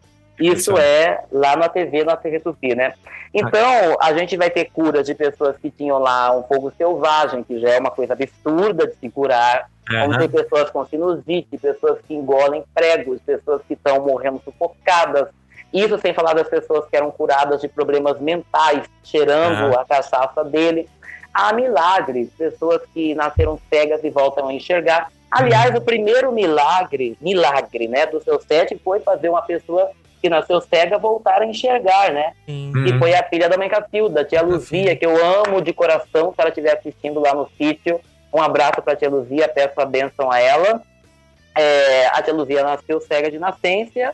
O seu sete veio uma vez e colocou umas folhas no olho dela. No dia ela acordou enxergando. E aí ela virou a cambona da mãe Cacilda até o final da vida, né? A mãe Cacilda, a tia Luzia assistia tudo de camarote, porque ela Sim. ficava ao lado do, do seu sete incorporado. E vão ter, assim, uma quantidade absurda de curas, de milagres. Agora, uma coisa interessante é que o Roy falou sobre o SUS e tal, e eu me lembro de uma outra coisa muito interessante, que é o quê? E na época, na década de 70, o movimento protestante era muito pequeno. Não era essa coisa toda. É, não, não, não é nem Em 2020. É, Não existia movimento da renovação carismática católica. Não Aham. havia. A gente está falando de, de 70, então a gente está falando do Concílio Vaticano II, que vai acontecer um pouco depois na Igreja Católica, que vai abrir, né, tentar flexibilizar o contato do padre com a Assembleia É, e coisa e tal. O seu sete chega e fala para o pessoal das mãos no terreiro. Uhum. O seu set chega e fala pro pessoal gritar, né? Canta! Quero que vocês cantem alto! O seu chega, bate palma, senta, se joga no meio da multidão como se estivesse no show de rock, é carregado pra lá, abraçado de um lado, beijado do outro, chora, briga. Isso é uma novidade absurda em se tratando de religião na década de 70. Uhum. Então, essa manifestação desse Exu lá, desde os anos 50, vai formar e vai formatar, isso sem exagero de colocação, as posteriores formas de organização religiosas populares do Brasil. Uhum. Então, por exemplo, no Rio de Janeiro, dá lá a- os anos 70, as pessoas começam a dar a mão para rezar o Pai Nosso durante a missa. Uhum. Mas nunca tinham dado a mão dentro da igreja. Quem que dava a mão? O seu sete da Líria falava para todo mundo dar a mão e se abraçar para poder rezar a hora grande. Uhum. Agora, uma coisa interessante que poucas pessoas sabem e que nós não colocamos no livro é uma outra coisa muito curiosa. A mãe Cacilda tinha um programa na Rádio Metropolitana, no Rio de Janeiro. Ela ia fazer um programa é, algumas vezes diário, outras vezes semanal. Era o programa do seu set. Então, ela fazia o programa só para falar do seu set. Então, tinha a gravação dele falando as músicas que os as pessoas, os cantores gravavam dele, né? Mirinha Borba, Demônios da Garoa, Clara Nunes, aqueles cantores todos. E, e ela fazia as preces e coisa e tal. E um dia chegou o presidente da rádio para ela e falou: Olha, tem um, um rapaz aí fora que ele é pastor, está abrindo uma igreja, é, e ele queria muito falar sobre Deus da rádio, só que ele não tem dinheiro para pagar o programa, porque o horário era vendido. Uhum. Aí a mãe Cacilda falou: bom, se é pra falar de Deus, eu deixo ele falar no meu programa, né? Uhum. Então ele chega aqui 15 minutos antes, primeiro ele fala e depois eu pego o meu programa. E aí aquele rapaz começou todos os programas da mãe Cacilda pegar os 15 minutos primeiro e fazer o programa falando da igreja que ele estava fundando lá no Rio de Janeiro. Hum. E ficava o resto do programa inteiro assistindo a Mãe Catilda, né? Ela ensinava como que faz um descarrego aqui, como que toma um banho ali, como Ah. que, né? Eu já, É. ó, tô sentindo o cheirinho, eu sei onde vai dar isso, mas vamos lá. É, eu, eu não vou citar nomes, mas vocês já precisa. entenderam, né? Aham. E aí, o que que aconteceu? A mãe Cacilda falou, bom, ele tá indo, aí começou, ele começou com o tempo se empolgar demais no programa dela, comeu cinco minutos a mais, eu tava falando 30 minutos, aí ela falou, ah, não tô gostando disso e tal. Aí ela pegou e passou um tempo fora da rádio. Na hora que ela voltou pra rádio, porque ela tava cuidando de umas questões pessoais, ela falou pro, pro- pro- pro diretor da rádio, eu vou pegar o meu horário, né? Ela, aí ele pegou e falou, não tem mais como você pegar, Cacilda. Ela falou, por quê? Porque aquele rapazinho que vinha aqui fazer, falar de, da igreja dele no seu programa, comprou todo o horário do seu programa. E comprou mais ainda. Tá pagando, tipo, muito mais. Aham. Aí ela entrou no programa e foi assistir o programa dele, né? E ele, empolgadíssimo, jovem, né? Fazendo as mesmas coisas que ela fazia Certo. falando com o mesmo, né, com a mesma coisa do seu set. O seu set tinha uma voz muito né, intimidadora quando ele queria ter a Uhum. mesma coisa. Aí a mãe Cacilda falou: bom, então tá bom, então deixa o programa para ele. Aí a pessoa cresceu, né? fundou- Criou uma lira gigantesca. E tentou comprar depois a lira do seu set lá em Santíssimo, né? Não! É, só que aí a família, sim, só que aí a família logo descobriu, né, o que estava sendo, que o, o diálogo estava sendo feito com pessoas representando, e aí não autorizou a venda. Esse cara tem assentamento, cara, em casa, não é possível. Ah, não é possível, né? Certeza que tem. Mas é Olha. interessante, por quê? Porque a gente está falando da igreja que vai, de certa forma, eh, Pegar essa, exatamente, vai pegar o essa meio, fatia. a- e a forma como as outras correntes protestantes vão trabalhar no Brasil. Então, até o movimento protestante do Brasil é influenciado pelo trabalho do seu sete da Lira lá em Santíssimo. Christian, ó, ah, vai fazer quatro anos que a gente faz o Papo na Encruza. E normalmente a gente vai jogando ideias no ar, assim, né? De coisas que a gente vai falando. E, cara, obrigado. Depois de quatro anos, você chegou e juntou todas as pecinhas e fez assim pra gente. Olha, é assim que se brinca. Bem isso, né, Roy? Olha, cara, que beleza isso, né? Ai, ai, ai. É complicado. É, tanto é que você vê, né, na- nessas igrejas é, fazendo é, coisa do descarrego e fogo não sei o que lá, e não sei o que lá, e você olha e fala, cara, é, é a mesma coisa. É, mas Só é que- o que a mãe Cacilda ensinava, né? Ela fazia isso no programa e, e ele participava de todos os programas. Não sei se é porque ela estava dando gratuitamente para ele, né?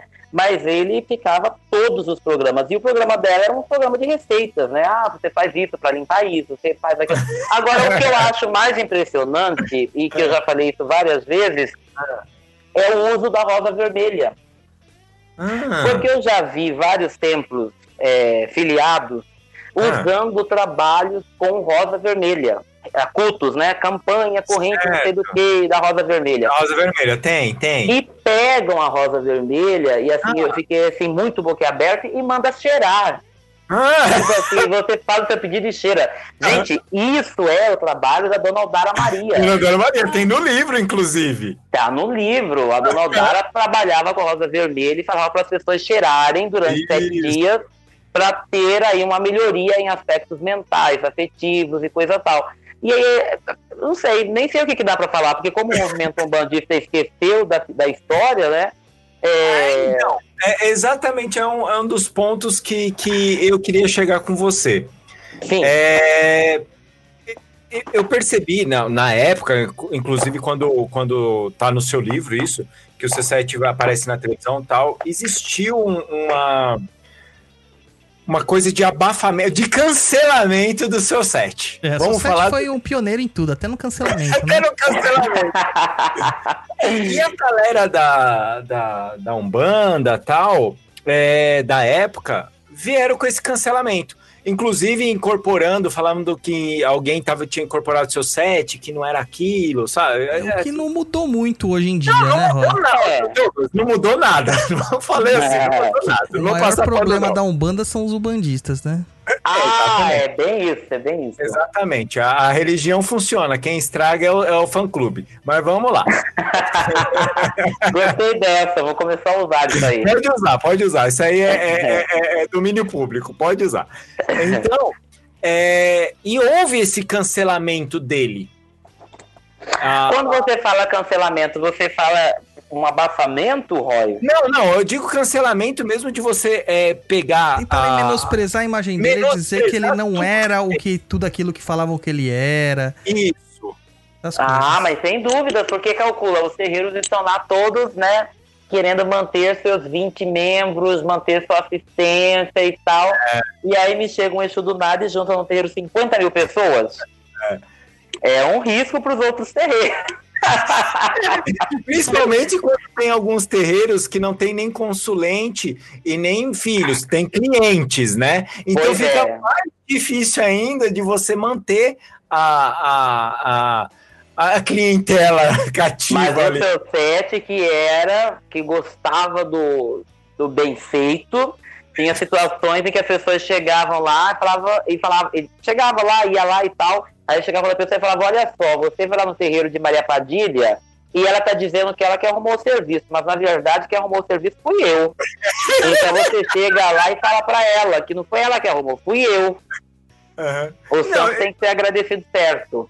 Vai da mesma uma- forma. Sim, pode lembrar uma coisa, né, Cristian? Você estava falando aqui, é uma coisa que vem muito no livro e me veio agora na cabeça, que a gente está falando dos milagres, das curas do, do seu sete. Porém, ele fala é, em várias vezes que ele não curou nada. Sim, Que foi a música, foi isso. foi a vontade da cura da pessoa. Só porque às vezes as pessoas vão estar ouvindo e vão falar assim: caramba, qual é que é desse seu set? Ele tá achando que ele é Jesus? Ele curava. Não, ele mesmo fala: o que cura é a lira, é a cantoria. Tanto é que a pessoa tava zoada, ele falava assim: qual é a música que você mais gosta? Isso. Canta. Cantava, ele falava pro pessoal da banda: vamos tocar junto. Tocava e todo mundo cantava e a pessoa era curada naquele momento. Então, Isso. assim, aí a gente vai falar aquele momento mais nerdzinho do negócio. A vibração dele, a força dele, da, da, da lira, tudo ali era tão forte que existia essas curas. E ele falava: é Santo Antônio que fez, é isso É. que fez. Eu sou aqui o instrumento aqui, eu sou o cara que, que desenrola o negócio Isso E- mesmo. para as pessoas entenderem também, porque daqui a pouco a galera tá tão meio maluca. Mais, E- uma, mais uma vez, seu set saindo na frente e, inaugurando a, a terapeuta holística, né? Exatamente. Eu, eu ia mais além, mas eu não vou, não, tá? Eu, eu vou ficar quietinho hoje. Mas é, é, ele, ele sempre, ele nunca pegou pra ele o, o é que nem o, o Christian falou assim, é, mas espera aí, ele falou, eu, mas é, ele ajudou. Mas Sim. existiu toda uma energia, toda uma vibração ali que fez por ele ter essa facilidade. Então, é, porque senão daqui a pouco a galera vai estar adorando ele assim de uma maneira meio maluca, como eles já fazem com umas coisas douradas aí, e aí ninguém vai entender nada do que tá acontecendo, entendeu? É verdade. Não lê o livro, gente. É, pega o livro, lê que vocês vão entender melhor aqui o que a gente tá falando, que a gente tá dando uma pincelada aqui em É. várias coisas, a gente tá batendo um papo, então você quer entender direitinho, compra o livro, que tá legal pra caramba, e vocês vão entender essa sacadinha quando ele fala. E ó, a gente tem um momento aqui, ô Christian, que é o nosso. Senta que lá vem a macumba. Ah, A gente normalmente fala umas. Fala assim, ah, bota aí o senta que lá vem a macumba e a gente fala, uma, fala pro pessoal pegar o lápis e o caderninho, e o pessoal tem uma galera que faz isso mesmo, acompanha o papo Pelotas Macumbinha. Sim. Gente, no livro tem macumbinha. tem, tem. Tem macumbinha. Então vocês compram lá o livro que vocês vão ver que tem essas macumbinhas. E ó, tudo de boa pra fazer, tá, gente? Não precisa dar volta, não precisa dar piruleta, não Né? precisa fazer mandalas holísticas do céu, do- não precisa. É, é, essa. Christian, obrigado, cara, você tá aqui. Porque ó, eu tô fanboy agora. É o momento é nesse momento da, da simplicidade que ah, a gente critica, né, de uma forma aqui, ou opina, para falar melhor, a Umbanda hoje. Parou, e esqueceu da simplicidade, né?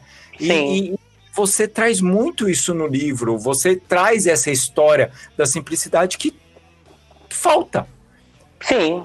falta. E o que, que você tem para falar mais dessas coisas, assim, dessas simplicidades que você fez as pesquisas, você perguntou para filhos da casa e que você fala assim, cara, hoje isso não tem. Então, é uma coisa interessante, né? Porque a gente está falando aqui de uma grandeza, né? De número de pessoas, de curas, de terreiro. Ah. E pode até dar a impressão que o seu set era um, um popstar. Bom, ele era, ele, ele se tornou um popstar porque o povo fez ele se tornar isso, né? Mas o. E realmente uma espécie de popstar. Tanto que o seu set saía em revistas de. A caras de hoje em dia, por exemplo Sim, sim. Que era o Cruzeiro, Fato, Gente Foto, ele saía com os fotos na capa. Mas na verdade o seu set era extremamente simples, inclusive É. a mãe Cacilda. A mãe Cacilda detestava aparecer. né? Tanto que o pessoal não conhecia ela, né? Tanto que o pessoal não conhecia ela. Quando ela Uhum. via, eu lembro, todo mundo foi assim, unânime em falar que quando ela ficou sabendo que o seu set tinha falado que ia na televisão, ela ficou enlouquecida. Ficou, não é. queria ir de jeito nenhum, de jeito nenhum, de jeito nenhum. E ela queria morrer se ela estivesse assistindo televisão e aparecesse a chamada, né? Esse final de semana, seu set na TV Tupi. Ela queria morrer de, de coisa, porque não, ela era totalmente discreta, nunca gostou de nada disso. E o seu set era muito humilde. Então, por exemplo, eu estou falando aqui de, de paramentas, mas as paramentas não faziam seu set. O seu set era quem ele era, com roupa. Presente, né, Christian? Também era muito presente, que as pessoas em agradecimento davam para ele, né? É, sim, exatamente. É, não havia cobrança de trabalho, não havia trabalho particular, não tinha nada disso, até porque não teria como ele atender, né?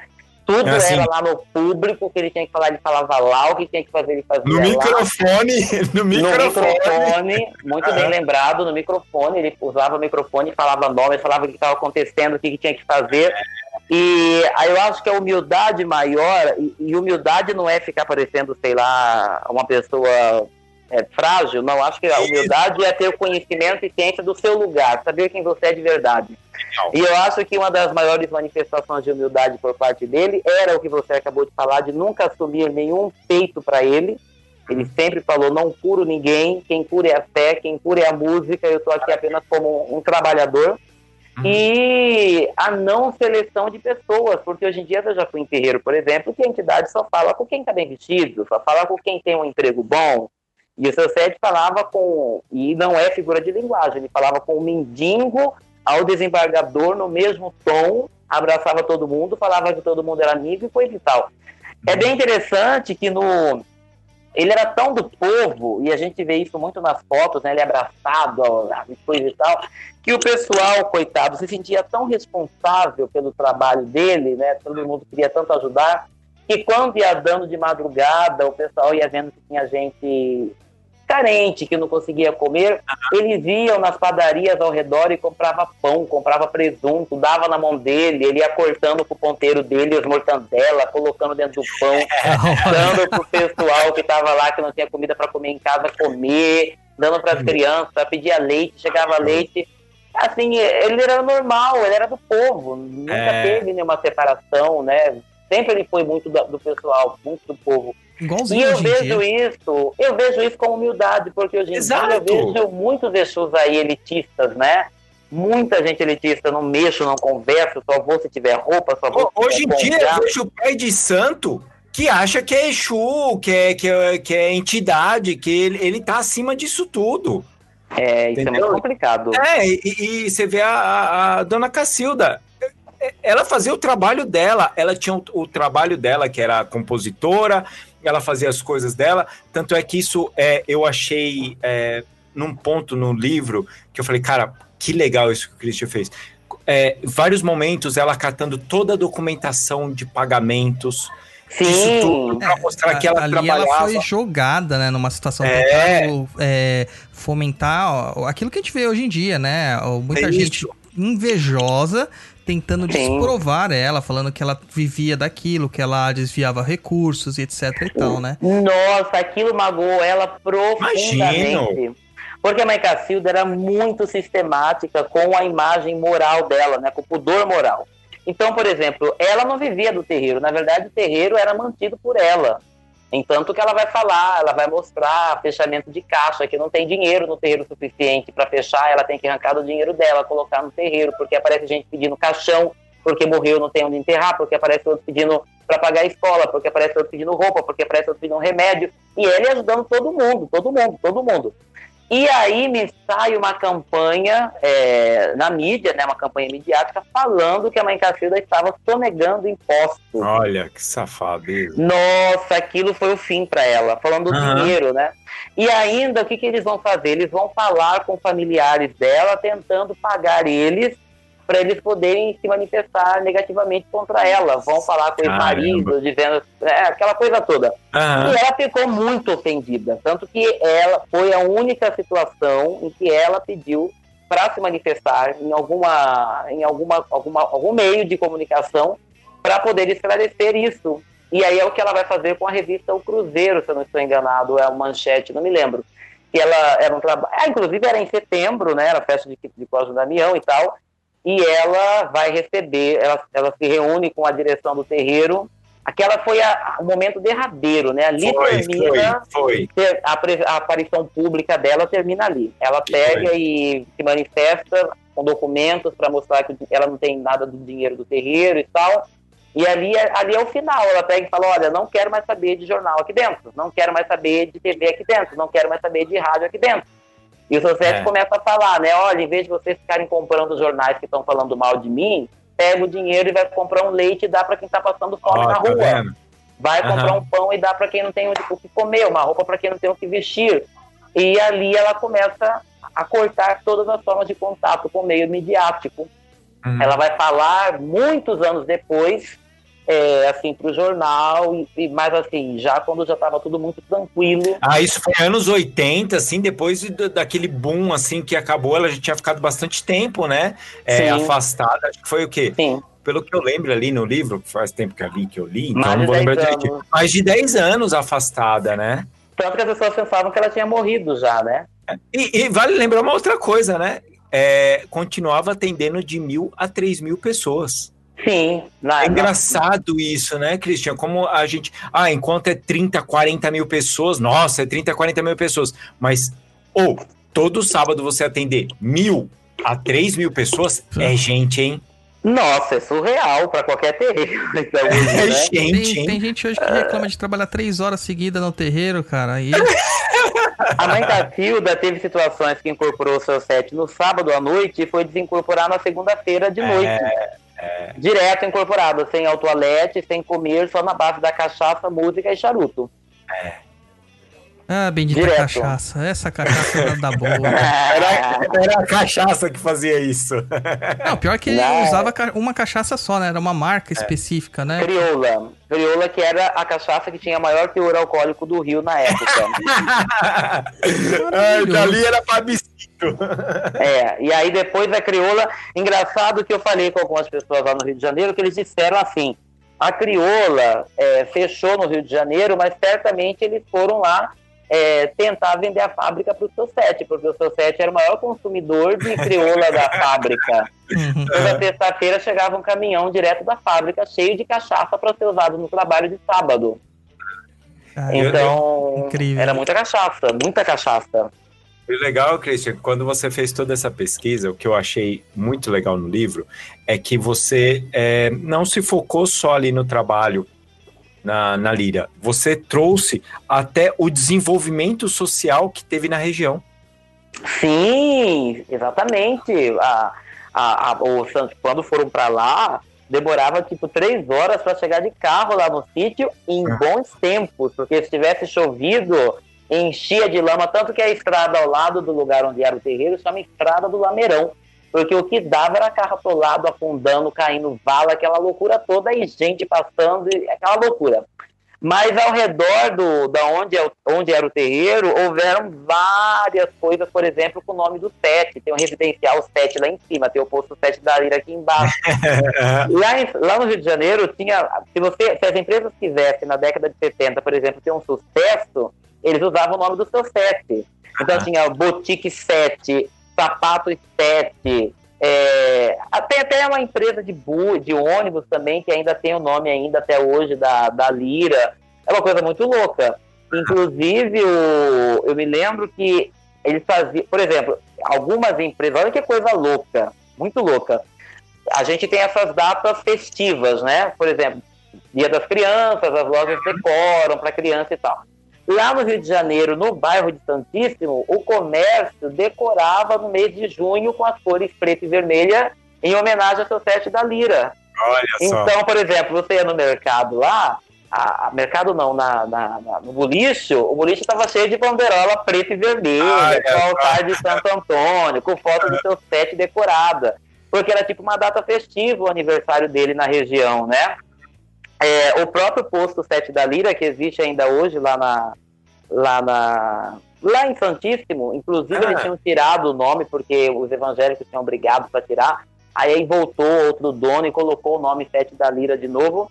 É, eu tenho fotos da festa de inauguração do posto. Olha temática a festa, festa temática. Olha, que sensacional! Ah, Decorada com banderola preta e vermelha, todo mundo com o guia do seu set no pescoço, o pôster dele na parede. A mãe Cacilda não foi na inauguração do posto, né? Mas festa temática, festa temática. E vão ter, eu conversei, por exemplo, eu conversei com uma menina lá no Rio de Janeiro que eu fiquei apaixonado. Eu falei, nossa, que raiva que você não tem foto. E no aniversário dela, de 7 anos de idade, ela era apaixonada pelo seu set, que a mãe dela levava ela lá no terreiro. ah. Ela falou pra mãe que queria o aniversário dela de 7 da Lira. Ai, meu Deus. Festa temática. E o Santete adorava essas coisas. Adorava.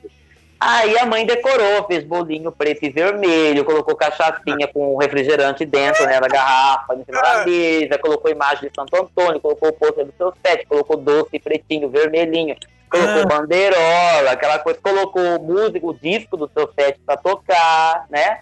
Ah. E a menina tava, ela dizendo, né? A, a Maria Tereza, inclusive um abraço para ela lá de Campo Grande. A Maria Tereza de pomba gira, de saia vermelha, e fazendo sete anos de idade, roupinha preta, com colarzinho do seu sete. anos. Uma, uma coisa super diferente, né? Muito legal. Poxa, que legal, cara. Que, que, que história, né? É, é, é- Você teve contato com, com, com filhos ali que trabalharam na casa. Filhos de santo e os filhos biológicos. Isso. E, cara, quais assim que você olhou e falou, cara, é, tudo bem que os filhos biológicos eles têm mais história porque estavam ali no dia a dia com, com, com a dona Cacilda, né? Mas vamos Sim. falar um pouco do, do, do terreiro ali, do trabalho ali. Qual que você conversou com eles ali que você falou, caramba, que informação interessante, como que funcionava isso aqui? Ah, inquestionável, inquestionavelmente é o Adão Lamenza, né? O Adão, Hum. meu irmão, que foi uma peça fundamental na escrita desse livro. Inclusive, um abraço para ele, gosto muitíssimo do Adão. E o Adão foi cambono do seu sete por mais de três décadas. Ele começou a ir lá no terreiro, ele era criança. A mãe Olha. dele ia no terreiro, né? A, a sorrir. É... Meu Deus, a, dona- a tia Célia. Ah, E era chamada Sorriso porque ela sorri. Aliás, eu conheci ela, ela é um amor de pessoa e ela tem um sorriso super contagiante, né? É difícil entender por que, que o apelido dela era Sorriso. E ele ia com ela lá desde quando era criança e ele foi crescendo vendo Society, né? Ah, E o Adão, por ser. A mãe Cacilda saiu de cena quando ela estava encerrando os trabalhos, e ele foi nos últimos. Nas últimas incorporações do seu set, né? Que foram com os trabalhos restritos que foram feitos lá no, no sítio. E aí ele pegou e abriu uma, um, um grupo no Orkut. Lembra do Orkut? Ninguém lembra mais do Orkut. Ele abriu um grupo no Orkut para falar da mãe Cacilda, é, quando ninguém mais lembrava dela, né? E depois, quando abriu o Facebook, ele também criou uma, um fanpage no A Facebook. fanpage é dele, né? Essa É fanpage. do Adão, exatamente. Ah, legal, legal. E tem mais de 5 mil curtidas a página. Então você vai lá ver os comentários, por exemplo, o pessoal se encontra lá como se fosse um grupo, né? O pessoal Legal. fala, nossa, A gente ia lá. divulgou bastante no Papo na Encruza a, a fanpage do, do, Do seu Adão. É, divulgou muito quando, quando começou a colocar as fotos, tudo a gente começou a divulgar Sim. e trazer essa história pro pessoal. Legal. E o Adão, eu, eu gosto muito da, da história dele porque ele é, uma, ele, é a- ele, ele ajudou nessa manutenção da, da história, né?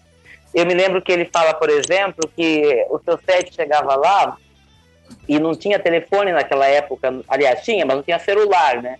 E Assim, o seu set, para chegar lá no terreiro, ele tinha que caminhar muito. Bom, as pessoas que estiverem me ouvindo, que tiveram a oportunidade de ir lá, viram que tem um espaço muito grande entre a casa, que é da mãe Cacilda, e o terreiro. E aí o que, que acontecia? O, te- o terreno estava lotado de gente. Então, quando ele incorporava lá na casa dela, ele incorporava na casa dela, ele estava já pronto, que ele saía de lá para poder descer, é, um dos cambonos tinha uma lanterna vermelha que ele piscava lá da casa dela, que era no alto, para ver lá no Congá. E aí tinha o Jorge Ogan, que era um dos filhos da mãe Cacilda também, que ainda que eu falei com ele essa semana, ela tem uma voz maravilhosa, né, um dos cantores da orquestra. ah, E, e aí piscava pro Jorge Ogão, o Jorge Ogão começava a falar, né, lá no terreiro, no- lá no altar do terreiro. Entre o céu e a terra, viva seus sete encruzilhadas da lira, Exu Rei. Aí você já sabia que ele já estava incorporado, né? E aham. aí começavam a cantar, né? E vai-lhe ponto, e vai-lhe ponto, e vai-lhe ponto. Aí o seu sete abria, abria uma cancela lá da casa, a porta, e ele descia escoltado, vamos dizer assim, pelos fiscais, conversando com todo mundo, abraçando quem queria abraçar, e chegava lá no terreiro, subia por detrás, para poder chegar até lá em cima do palco, lá onde todo mundo podia ver ele. Olha, na boa, eu daria de tudo para poder ver uma gravação desse trabalho. Nossa, não, sensacional. É. Porque é uma coisa você ficar lendo e ouvindo, e isso dá muita asa pra gente ficar imaginando coisa, É, é, né? tá. Mas estar lá na hora devia ser uma coisa espetacular. As mulheres, é, é, era uma coisa assim tão, não sei, era tão forte para eles que eu conheci mulheres no Rio de Janeiro Ah. que não são casadas até hoje porque elas são apaixonadas pelo seu sexo. Ah, que sensacional!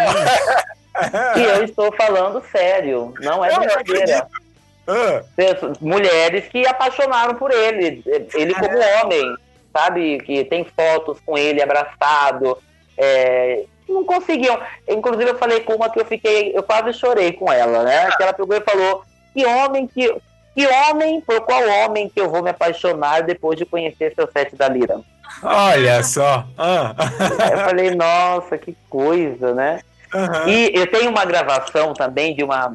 Nós ainda não tivemos autorização para divulgar isso, mas eu espero que. Porque tá vindo uma série aí do seu set na Netflix, né? Ah, breve, pronto! Sério? É, é, já estamos quase acertando o andamento. Mas Ah, tá, na, Deus, tá, na, tá na agulha. É, tá na agulha. E aí eu espero que isso saia para essa série como um dos registros de, de audiovisual, não sei qual que vai ser. Enfim, o que, que eu ia dizer? Que tem uma, uma moça que o, o pai dela foi lá na- no terreiro com uma armação militar para tentar, para tentar, tipo, falar mal do seu set. Chegou lá o seu set e pegou ele e falou: Olha, você tá vindo aqui pra, né? Mas, na verdade, a sua filha tá doente lá na casa, no Amazonas, com câncer na cabeça. Você traga ela para mim aqui semana que vem. E aí o- ele pegou, voltou e levou a filha. E a filha foi curada do câncer na cabeça. Caramba. Assim, tudo isso acontecia a olho nu, né? Sim, E é. aí ela levava o toca-fita dela para gravar o seu set falando nos trabalhos. Depois que ela foi curada, ela ia todo sábado ver o seu set da Lira. Ah, Todo sábado ver o seu set da Lira. E eu tive a satisfação de, conversando com a- um dos membros da família, ouvir uma dessas fitas. caramba. E, e em uma situação, o seu set vê ela no meio da multidão, né? E ele abaixa para ver ela. E ela fica eufórica, né? Isso dá de ouvir ela, adolescente, na, na fita, chamando a atenção dele.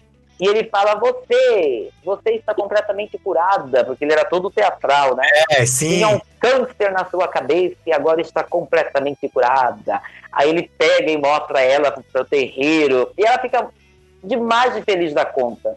Aí ela começa a se declarar para ele na gravação. Ah, ela fala. Seu Sete, o senhor é o amor da minha vida. É, o senhor é tudo para mim. É, eu amo o senhor. Eu sempre vou ser do senhor, porque o senhor é minha vida, seu Sete. Ah, é uma coisa assim emocionante. Eu falo aqui, dá até vontade de chorar, eu lembro do- das gravações, né? E o pessoal realmente apaixonado por ele, né? Amava ele. E eu acho isso fantástico. E nesses períodos, nessa época da atualidade, a gente vê tanto médio fazendo coisa errada, usando o nome da é. religião. É urgente se lembrar das manifestações verdadeiras que faziam a fé do povo aumentar e não a descrença no movimento religioso. Eu acho que o- a maior mensagem do seu set para o movimento umbandista, para o movimento umbandista, porque a religião é outra coisa, É mas isso. o povo umbandista é que só o bem constrói. É. Nós não vamos chegar a lugar nenhum com separações, e isso não se restringe apenas ao movimento umbandista, a gente está falando de todo o movimento esotérico, espiritualista, religioso, de Verdade. todas as formas de entender a espiritualidade. É, nós somos parte do mesmo todo e nós precisamos urgentemente nos unirmos. É, aquilo que nos separa é muito menor do que aquilo que nos une. E eu tenho certeza plena que o que nos une é o desejo de sermos felizes, independente da forma que vem essa felicidade. Genial. Então, eu acho que a mensagem principal dele para os nossos tempos é exatamente essa mensagem. Uhum. É, nós somos muito mais fortes juntos, porque nós somos todos iguais buscando as mesmas verdades. Christian, obrigado.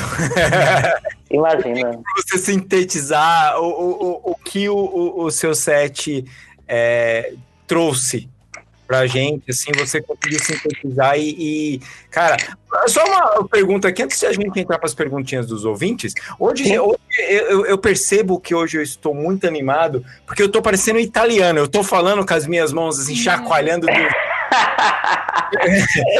pergunta, daí a Lu já vai pergunta, fazer outra pergunta. É, tem é, muitas relatos atuais de pessoas que fazem trabalho com o seu, com o seu set e que, tão que conseguem resultados? Você, algumas pessoas chegaram a comentar isso com, contigo? Antes, do seu, antes da mãe Cacilda falecer, o seu Sete falou que não incorporaria mais. Isso, isso, Ele, sim. ele falou diversas vezes: o meu trabalho termina nela, né? Isso, Mas aham. quando ele ainda incorporava, já existiam pessoas que deviam incorporar ele. É. Tem uma coisa bem. é, Bom, eu estou respondendo sua pergunta, mas estou indo por outro caminho. Tem Não, uma coisa bem. bem interessante que é o seguinte: o seu set da Lira, que eu estou falando aqui no livro sobre ele, Uhum. ele não é o Exu Sete da Lira. Hum, Ele é um Exu Sete encruzilhadas. hum, O tá. pessoal confunde muito o apelido que ele Ex- ganhou. Exatamente. Ele é um Exu Sete encruzilhadas. Como ele falava, né? Irmão de Ogum de Locó e filho de Oxalá com Nanamburuquê. Como ele se intitulava. Uhum, Existem Exus que vêm com o nome de Sete da Lira. uhum, E vem e começa a usar esse nome. uhum. Não é o caso dele. O nome dele é Sete Encruzilhadas. O nome Sete da Lira apareceu muito depois dele já estar trabalhando há muito tempo como Uhum. um apelido.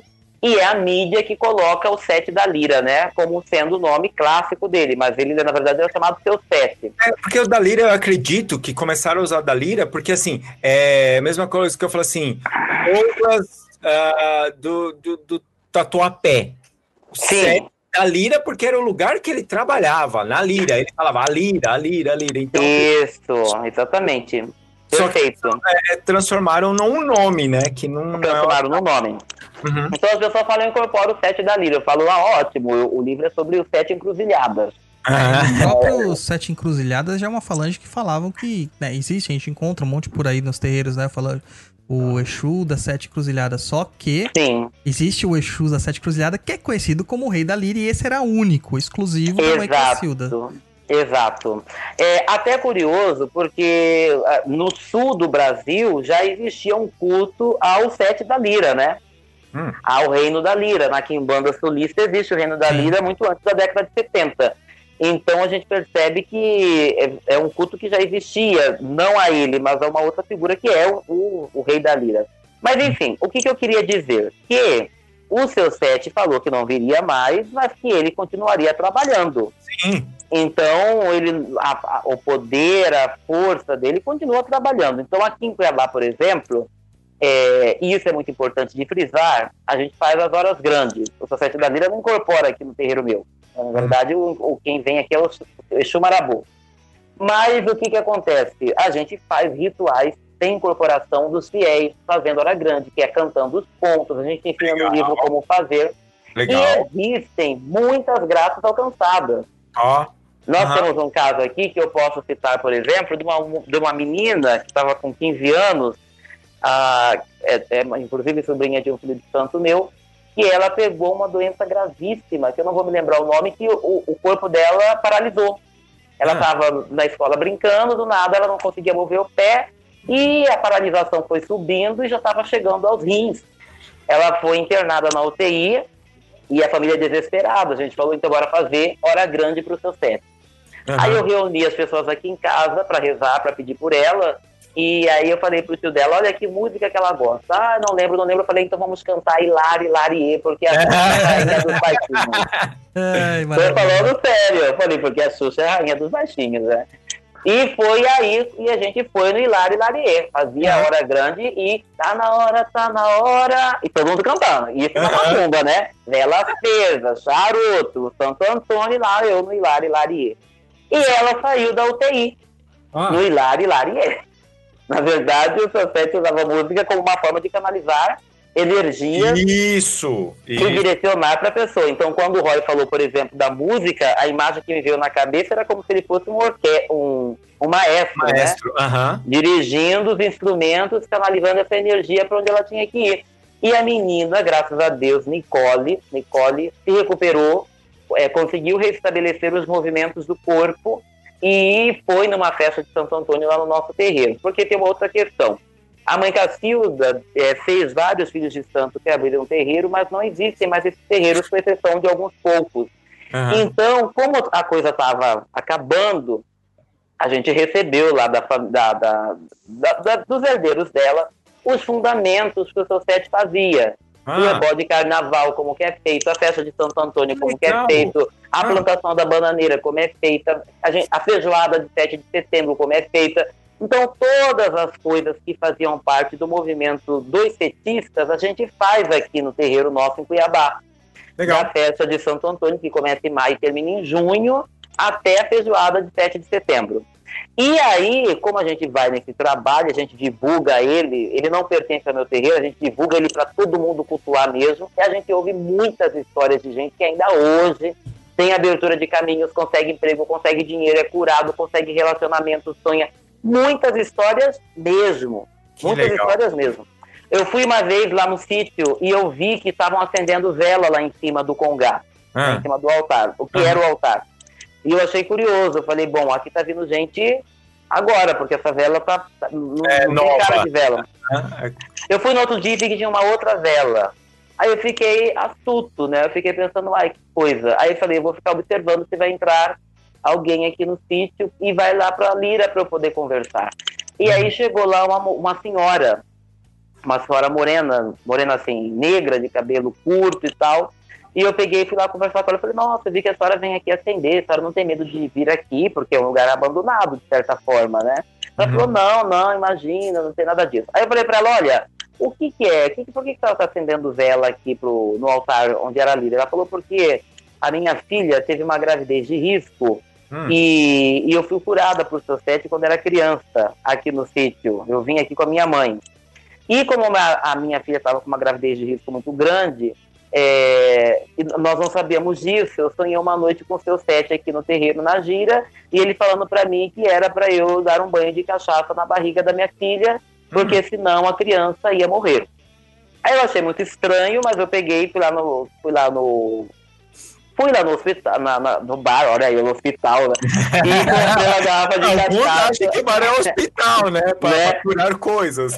Comprei uma garrafa de cachaça e fui na casa da minha filha. E chegou lá, eu, eu cantei pro seu set e lavei a barriga dela. Na hora que eu lavei a barriga dela, ela começou a sangrar. Ela começou a sentir as dores do, do parto. Só que ela tava de oito meses. Mas aí, como começou a sangrar, a gente saiu com ela correndo e fomos pro hospital. E na hora que chegou no hospital, o médico teve que fazer uma cesariana urgentemente, porque a criança estava morrendo na barriga e nós não Nossa. estávamos sabendo. Porque me parece, pelo que ela falou, que tinha alguma coisa. Parece que o cordão umbilical estava enrolado no pescoço da criança. Eu não sei Tá. o que, que aconteceu. Eu Aham. sei que a criança ia, a mulher ia sofrer um aborto natural por conta da criança em cima do momento de ter a criança.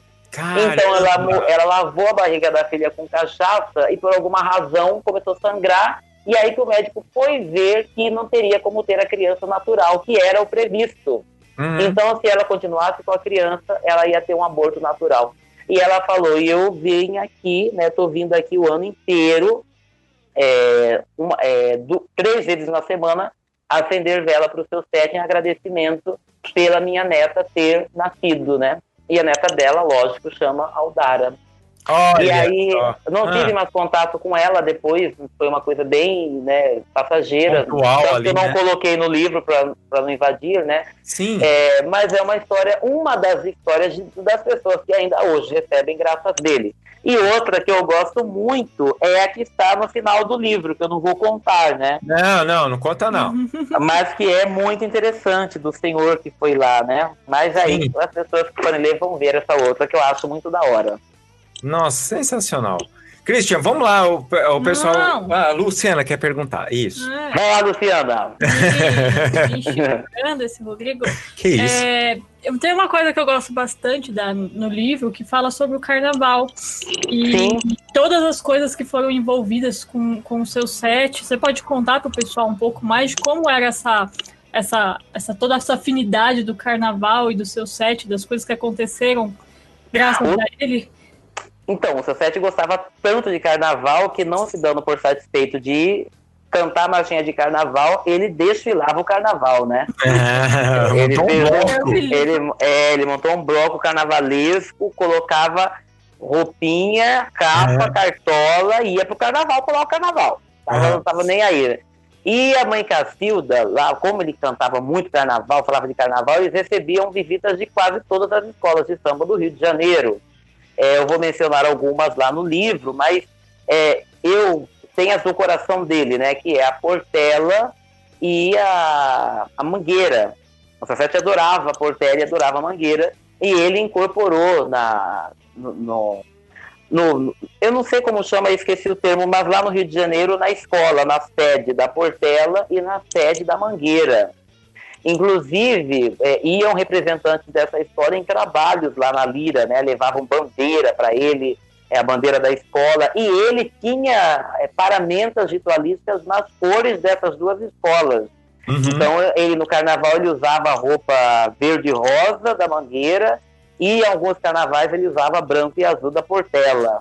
Ele se fantasiava com as cores da escola.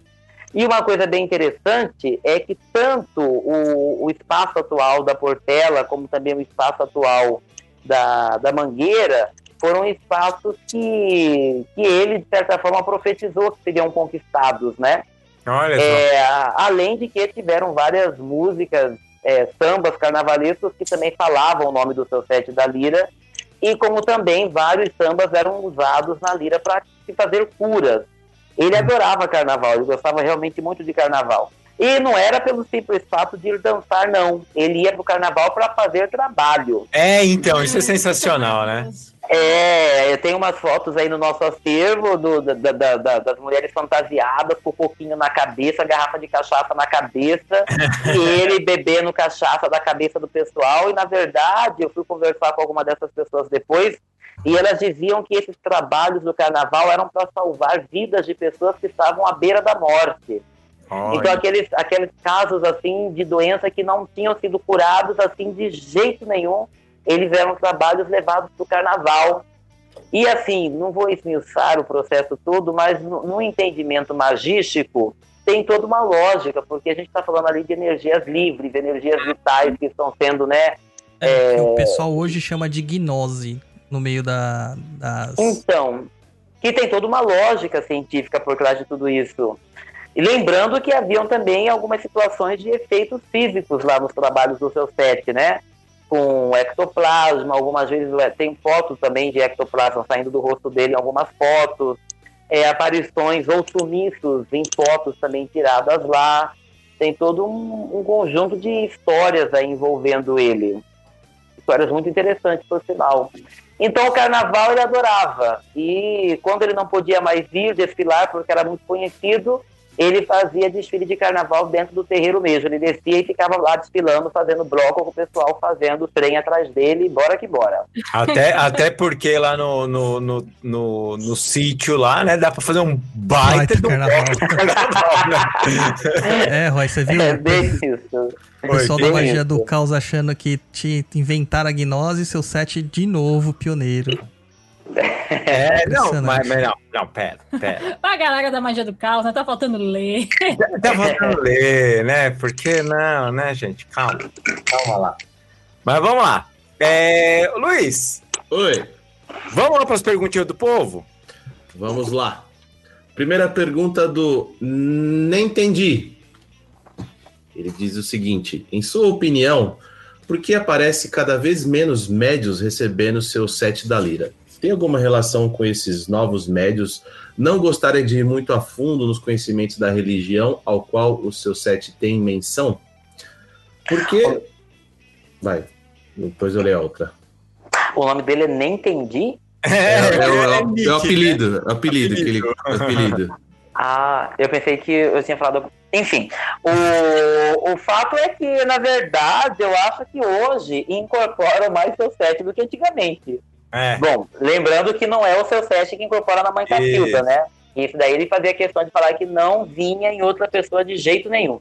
Mas naquela época o pessoal tinha um pudor, porque sabia que se falasse que incorporasse o seu set, certeza que alguém ia fotografar e ia levar lá na lira. É, ia, desmascarar, né? Então. E faziam isso mesmo, viu? Na pesquisa, eu tava mexendo lá nas coisas da mãe Cacilda junto com a família dela, e, e os filhos de santo fofoqueirinho, tirava foto do- de gente incorporada e falava, ó, esse aqui é seu set, diz que é o seu set aqui do bairro.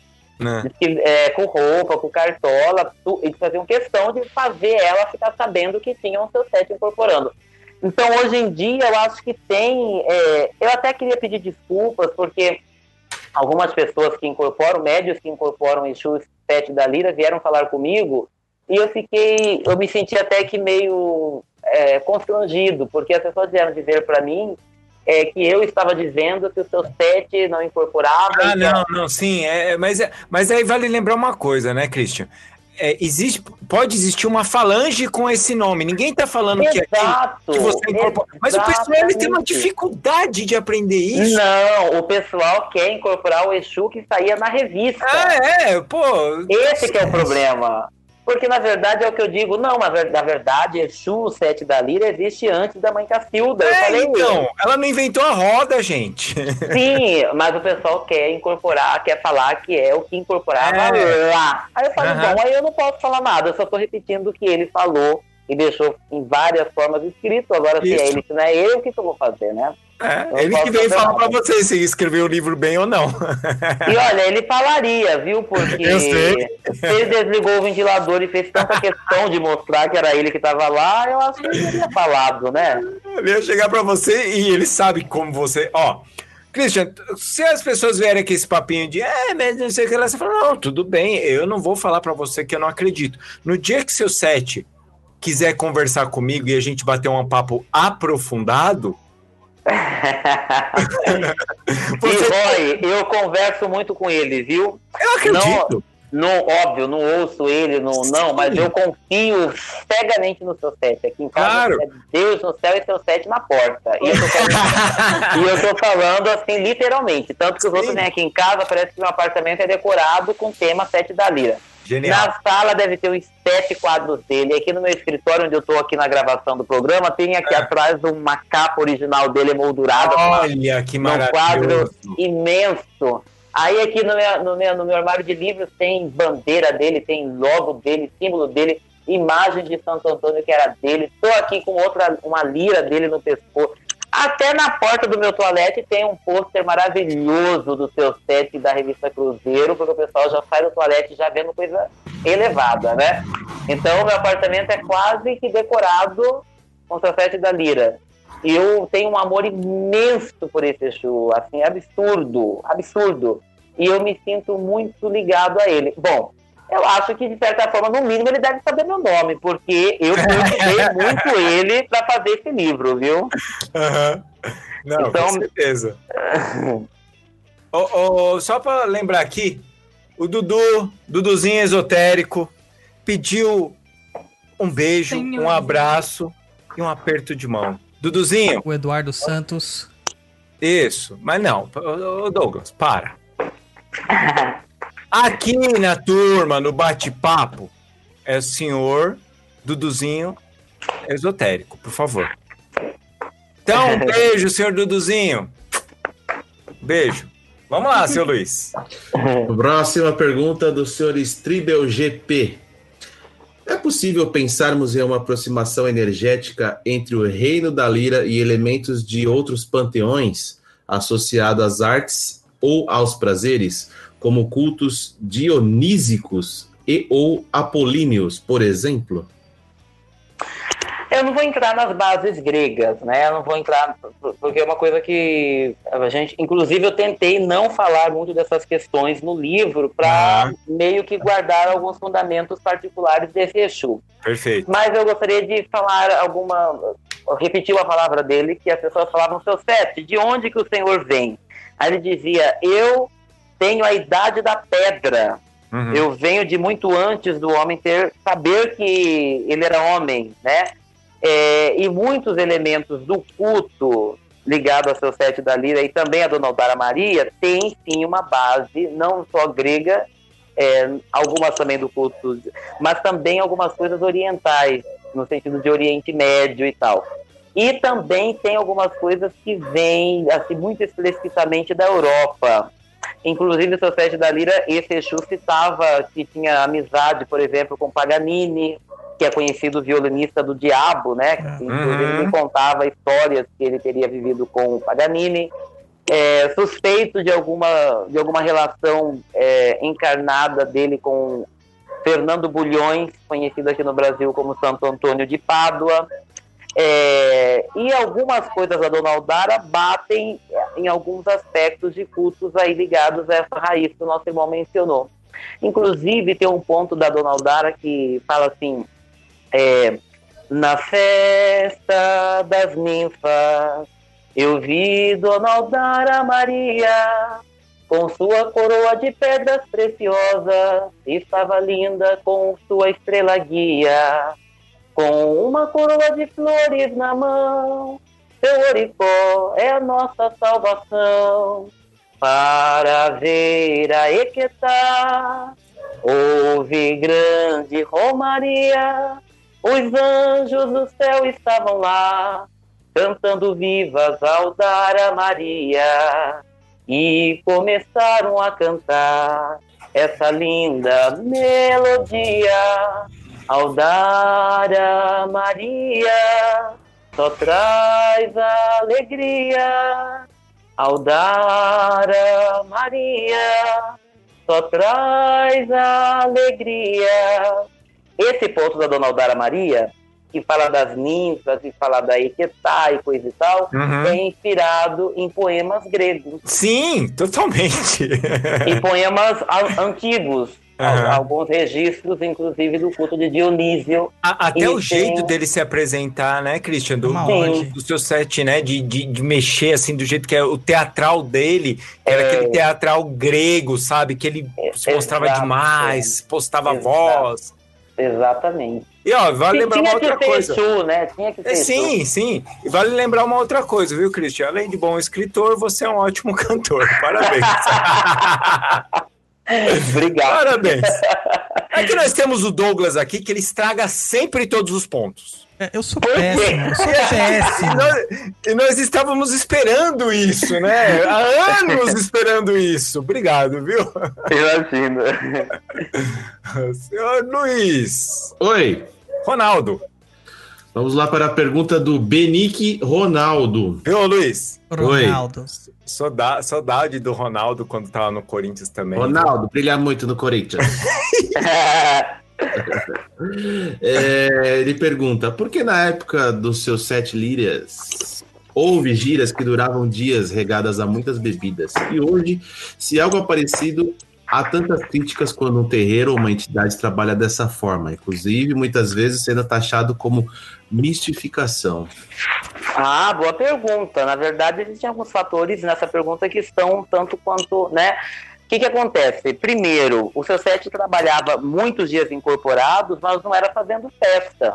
Ele E- estava incorporado para atender as pessoas que tinham que falar com ele. Então, quando eu falo assim, o seu set foi desincorporar no outro dia, não é sentado cantando ponto com cachaça e charuto na mão, não. É. É subindo pro altar para sair o pessoal que está numa mesa, desce para ver quem está na outra mesa, sobe. Pro... E cada mesa durava uma média de duas horas e meia, três horas. Por quê? Uhum. Se a gente está falando de uma gira de 40 mil pessoas e ao redor da mesa cabem duas mil a três mil pessoas, É. então, se todas essas pessoas estão indo lá para passarem pela mesa, então 40 dividido para dividindo em grupos de 2 e 3 mil, são tranquilamente, às vezes, mais de 10 mesas durante uma noite. É. A depender, vamos cantar música. A pessoa cantou uma música, não foi o suficiente. Vamos cantar outra música. Então vai ficar, sei lá, 15 minutos cantando música para uma pessoa que está com câncer. Uma. Tem outras milhares de pessoas. Uhum. Então, a durabilidade, a duração do terreiro, da- do trabalho, tem a ver com a quantidade de pessoas. Tanto que ele pegava e falava. é, ele, tanto, era tanta gente que ele pegava e jogava búzio para saber se ele podia terminar o trabalho. E tinha da ponteira também, não tinha? Que ele jogava a ponteiro, ponteira, tem o se, se acertasse e tal. Exatamente, ele fincava o ponteiro lá, chamava é, veredito da mesa. Então tava uma mesa ali, terminou de atender todo mundo, ele ia lá e jogava búzio. Essa mesa está liberada, se o jogo falasse libera, ele mandava sair e vir outra mesa. Se falasse para não liberar, ele ficava com aquela mesa. Da mesma forma, ele perguntava para o jogo se podia encerrar o trabalho. Se o jogo falasse que podia, ele encerrava na mesma hora. Se falasse que não, ele não ia embora. Ele continuava na gira, até a hora que o jogo falasse que podia ir. Quando a gente fala de por que, que as pessoas falam que é misticismo, nossa, mãe Cacilda bebia. Aqui no livro tem uma parte que eu falo de um, de um trabalho meia-noite, e a pessoa chegou nele e perguntou quantas cachaças o senhor já tomou. Ele falou, tomei 77 até agora, sem ficar bêbada, sem ficar com hálito de cachaça, sem cair no chão. Então, assim. É, Era muita energia envolvida ali, era, Era muita muita coisa. É outra coisa, não tem como a gente comparar com, com o que acontece hoje. Então, aí uma vez uma pessoa chegou a mim e falou assim: Ah, e hoje em dia o Exu bebe cachaça e as pessoas. Mas, gente, existe uma, uma, um- uma distância absurda entre esse que está no terreiro incorporando, bebendo, E a mãe Cacilda que fazia cego enxergar, paralítico andar, tumor sumir, câncer sumir. O povo, o povo mistura uma coisa com a outra, não existe como. Não é, é comparação. Se os Exus começarem a fazer isso, e lógico que eu não estou desfazendo de forma alguma, eu estou falando de uma missão que esse espírito tinha, pode beber quantas cachaças quiser. Jamais o pessoal vai falar que é misticismo ou, mistificação. vale lembrar né? uma outra coisa, né, Cristian? Começou a trabalhar normal mesmo, com 15 anos, e foi terminar a trabalhar no final da vida dela. Ela trabalhando- incorporada com ele, né? É, é- é- exatamente, é- é- ele era extremamente presente na vida dela. Ela trabalhou aquilo ali é, todo final de semana, a, a vida inteira dela. Ela não via A outra coisa. inteira. Ela fez Não a vida inteira aquilo. Então, e outra. Vale lembrar uma outra coisa também. Ele não só é, bebia cachaça, porque fala, ah, ele ficou bebendo 77. Não, ele borrifava, ele dava garrafa pro outro, ele jogava cachaça na cabeça das pessoas. Tinha, era todo um ritual, gente. Não era só. É, É, o Christian falou aqui. Não, ele não era ficar sentado lá fumando charutão, cachaça próximo, beijo meus Não. pés. Não era assim que funcionava. não, ali era trabalho, né? Exatamente. Trabalho. Tanto que ele falava, estou trabalhando, né? Exato. brincar. Então hoje falar, mas a pessoa hoje toma um copo lá, toma uma garrafa, mas aí você precisa ver um monte de coisa, ver o médium, como que o médium tá. Hoje em dia os médiums não sabem nem se está incorporado ou não. Vou cantar um ponto para esse nosso irmão que mandou essa pergunta, posso? Ah, mas lógico que você pode. Cachaça é boa quando desce na goela, mais sete da lira, cuidadinho com ela. Cachaça é boa quando desce na goela, mais sete da lira, cuidadinho com ela. Ele bebe mais, logo vai chegando mais, logo logo pra Corimba, lá se vai nosso rapaz. Sete da lira, esse esporte eu não invejo, de gole em gole o homem vai pro brejo. Sete da lira, esse esporte eu não invejo, de gole em gole o homem vai pro brejo. Então já tava dado o recado, né? é como que, é que eles falam, né? É, é pardal que, que sai com morcego à noite e acorda de cabeça pra baixo, entendeu? É, é, Toma cuidado, não é assim que funciona, não. É, tem que tomar cuidado. Genial. Senhor Luiz, Oi! traga mais perguntas do povo. Vamos lá. Próxima pergunta é do Fabiano Cruz. Ele Que diz, acabou de tomar um come agora do Douglas ao vivo. Respeito com o seu como- dirigente, Fabiano. Respeito. como você é deselegante, como você é deselegante, Roy. Não, é. anunciando pra todo Eu mundo. exponho, eu não tenho problema com isso. Não, o cara vem falar da- da- dos meus dons de cantoria, mano. É, é, é, é, ô, ô, ô, ô, Fabiano, eu falo porque eu não sou filho. Então eu falo, eu encho o saco. Agora teus filhos têm que ficar pianinho. Entende Tá coisa? bom? Terreiro é assim. O dirigente manda, filho obedece. Acabou. E respeita. Por isso que eu não sou filho do Douglas, porque eu faço fazer essas piadas, ele não vai mandar demanda pra mim. Pronto. Aprendeu, Fabiano? Ai, ai, ai. Vamos lá, Rodô, Luiz. Vamos lá. Ele diz o seguinte: qual a importância das outras entidades para a Dona Cacilda e a história da casa? Pouco se falam nas outras entidades que trabalhavam na casa. É, na verdade, o seu sete da Lira ficou mais conhecido pela forma de trabalho, né? Mas o, a Mãe Cacilda incorporava outras entidades que eram tão poderosas quanto o seu sete da Lira. Verdade. Inclusive, é, por exemplo, nós temos a Pombagira Aldara Maria. A Dona Aldara Maria era tão forte quanto o sete da Lira. Né? Ex- Existem várias histórias, inclusive tem algumas no livro. Eles tinham alguns médicos lá no Rio de Janeiro que lidavam com doentes mentais e levavam rosa da Dona Aldara Maria para os hospitais, para os manicômios, para dar para os doentes cheirarem, para eles se curarem dos problemas de cabeça e poderem sair do, do hospício, né, do hospital. É, e várias outras coisas. A dona, a Cabocla Jurema, que era a entidade chefe do mediunismo dela, tinha Era o nome até do terreiro, né, o, o Cristian? Sim, é, exatamente. O terreiro não chamava Sete da Lira, o terreiro chamava Centro Espírita Filhos da Cabocla Jurema. É. E o terreiro do seu sete ficava dentro né, desse terreiro da Cabocla Jurema.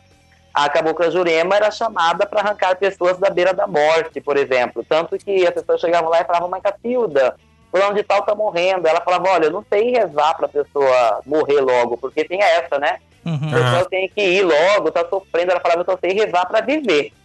Aí ela lá levava e chegava lá, acabou que a Jurema vinha, a pessoa voltava a viver de novo. O pessoal mandou ela ir rezar para morrer, a pessoa vivia, vivia de novo.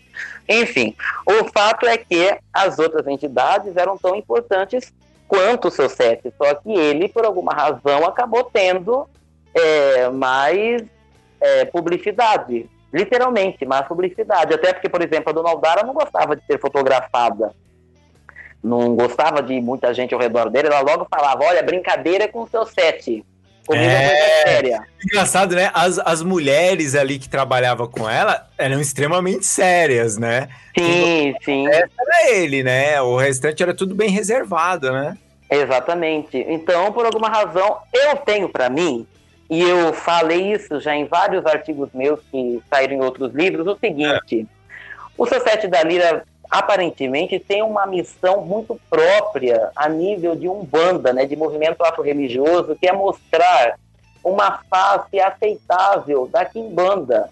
Uhum. Porque hoje em dia a gente fala de Exu com muita tranquilidade, incorpora, bebe cachaça e tal. Mas naquela época não era assim. Uhum. Eu tenho, por exemplo, fotos de Exus incorporados que a gente foi encontrando, tem aquela coisa ate- aterradora, sabe? Aquela, aquela, aquele arquétipo do, do demônio, aquela coisa assim. É, a gente vai ver matérias aqui de, de pombagiras, isso lá da década de 60, 50, falando de matar, de destruição. E o seu set da. Então, quer dizer, preto, vermelho, quimbanda, Exu, pombagira era rechaçado, tanto que não incorporava dentro do terreiro, incorporava só do lado de fora, uma vez ao mês e coisa e tal.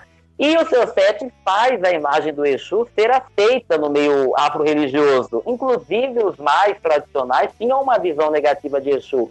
E isso é totalmente provável. Eu tenho aqui várias reportagens que provam isso, né, da época. E ele faz o quê? Ele faz Exu entrar para a sala de visitas, vamos dizer assim, né?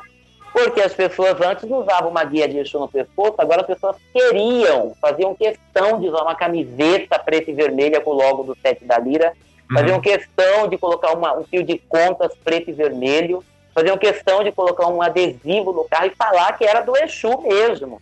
Uhum. E a gente começa a ver o seu set influenciando a própria forma de manifestação dessas entidades a partir dele no movimento. Então, por exemplo, hoje os Exus usam capa, usam cartola, é, tem todo um garbo de comportamento, coisas que não existiam até ah, os anos 50 na incorporação dele lá em Casca, é, lá, em, lá no Rio de Janeiro.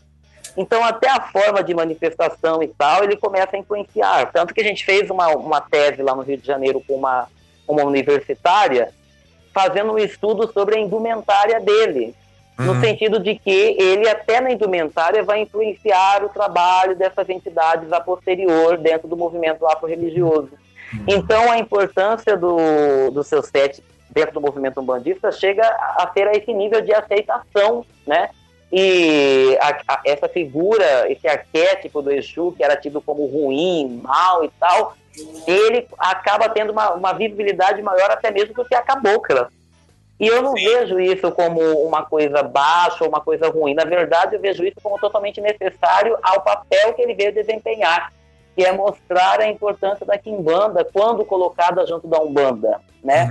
E ele fez isso com maestria. Poxa, o Exu saía na capa da revista O Cruzeiro. Saía... A revista O Cruzeiro teve uma edição que eles fizeram um pôster do seu set que acompanhava a revista como brinde. Inclusive, a foto desse pôster está aqui no livro, né?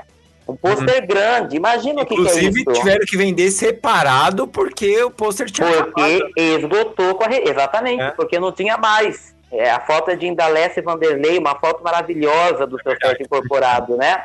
Uhum. É, inclusive, esse colete que ele está usando aqui nesse pôster faz parte do meu acervo pessoal histórico. Olha, nossa, o Christian tá muito insuportável hoje.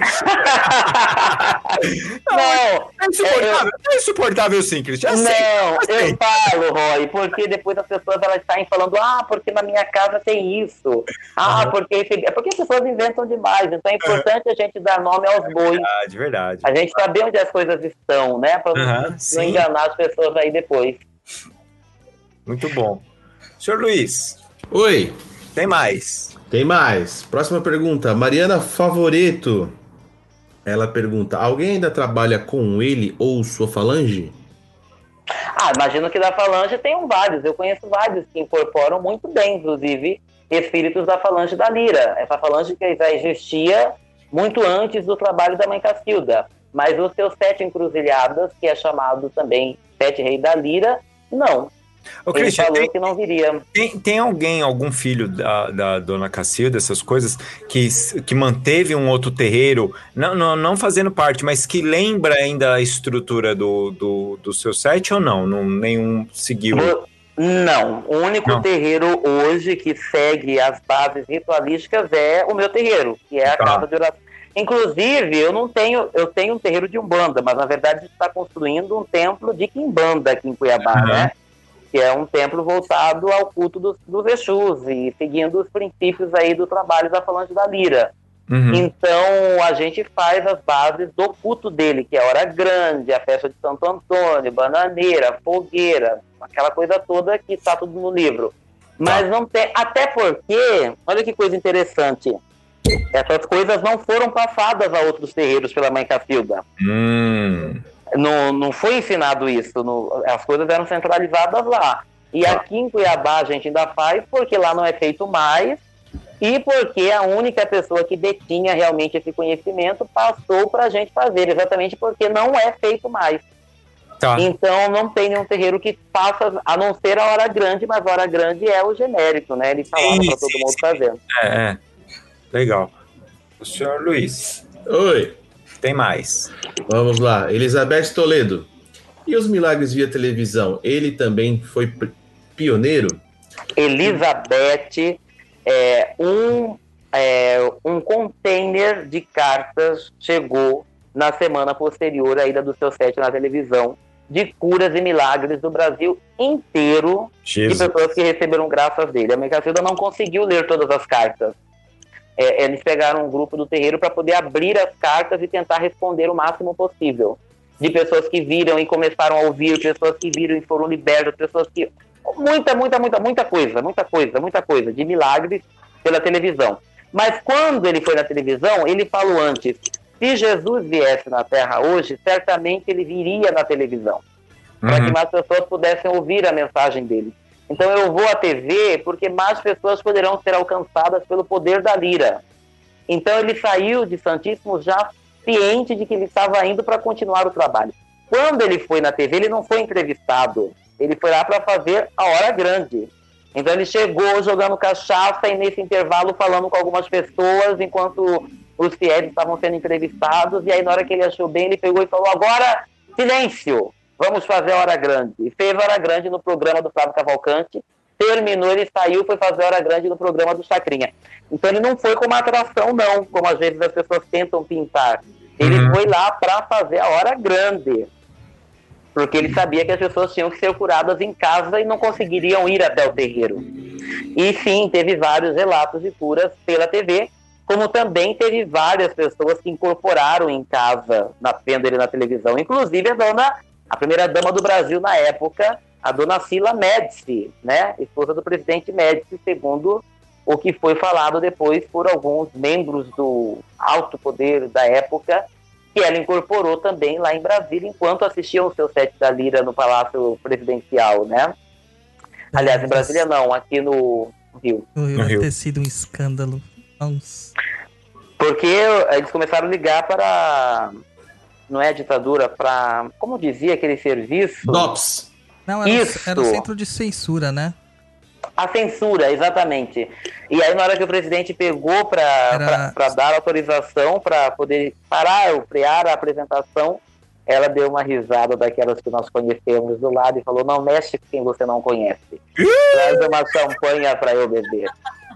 É, era Departamento dos Bons Costumes, se eu não me engano o nome. Isso, que é o DOF. Parece, né? Isso. Próxima pergunta é do Juan Oliveira.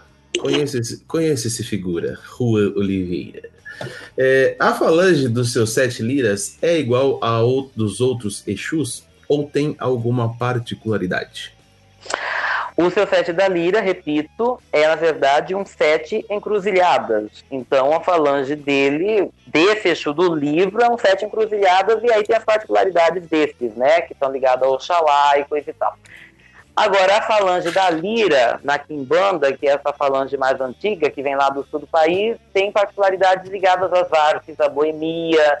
É, os Exus que vêm nessa falange estão ligados geralmente à riqueza material, tanto que existem algumas ligações, isso na Quimbanda, é, do Exu Sete Liras com a figura de, de outras figuras mais conhecidas aí em outras vertentes mais, é, né?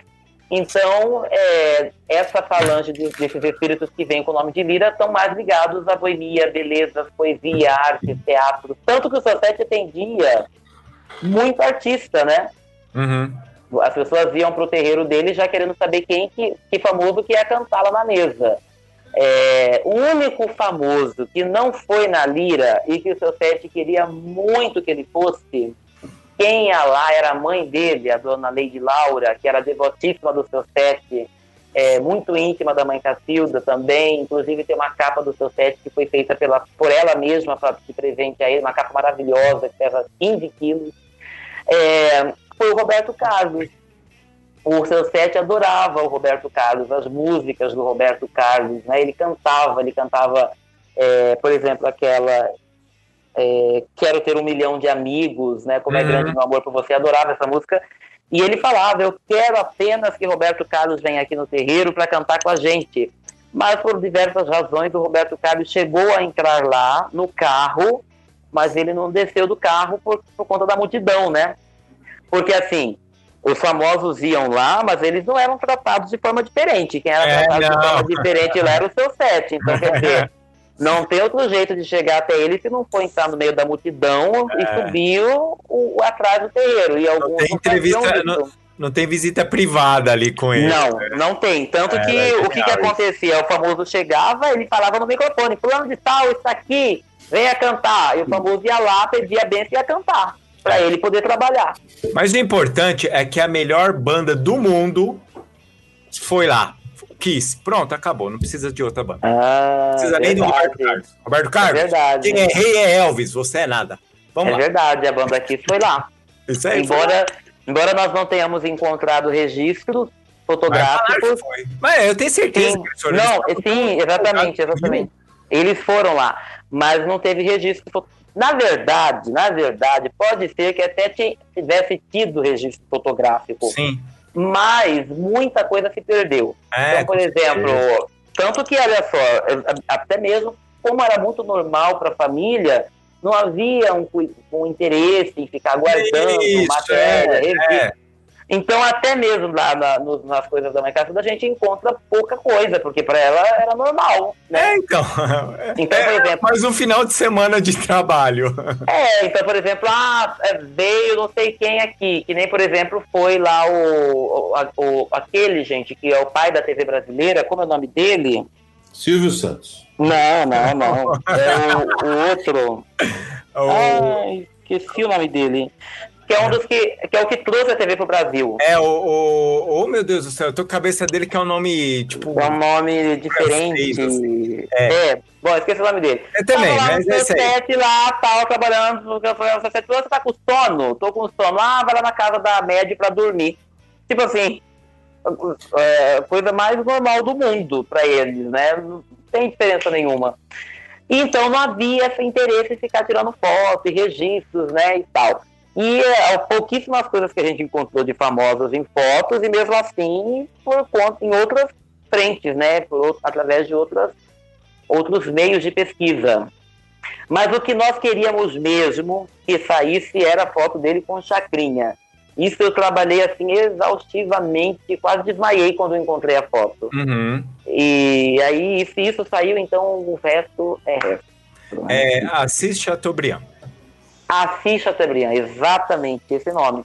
Então, por exemplo, amigo do seu set de lá normalmente, entende? Uhum. O seu set via que ele estava cansado, falava, vai entrar na sala e dorme. Então, quer dizer, era normal. Tinha uma... Francisco de Assis Chateaubriand Bandeira de Melo. Isso, isso mesmo. O pai da televisão estava lá no, no, no terreiro do Exu que mudou a história da TV brasileira. Muito bom. Very good.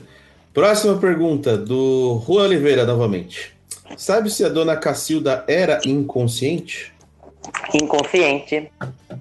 Tanto que uma, tem uma reportagem que vai lá e fala é, é, uma coisa bem interessante, né? Que eles pegaram e falaram assim: a mãe Cacilda vai morrer sem saber quão grande é o trabalho que o seu set realiza, né?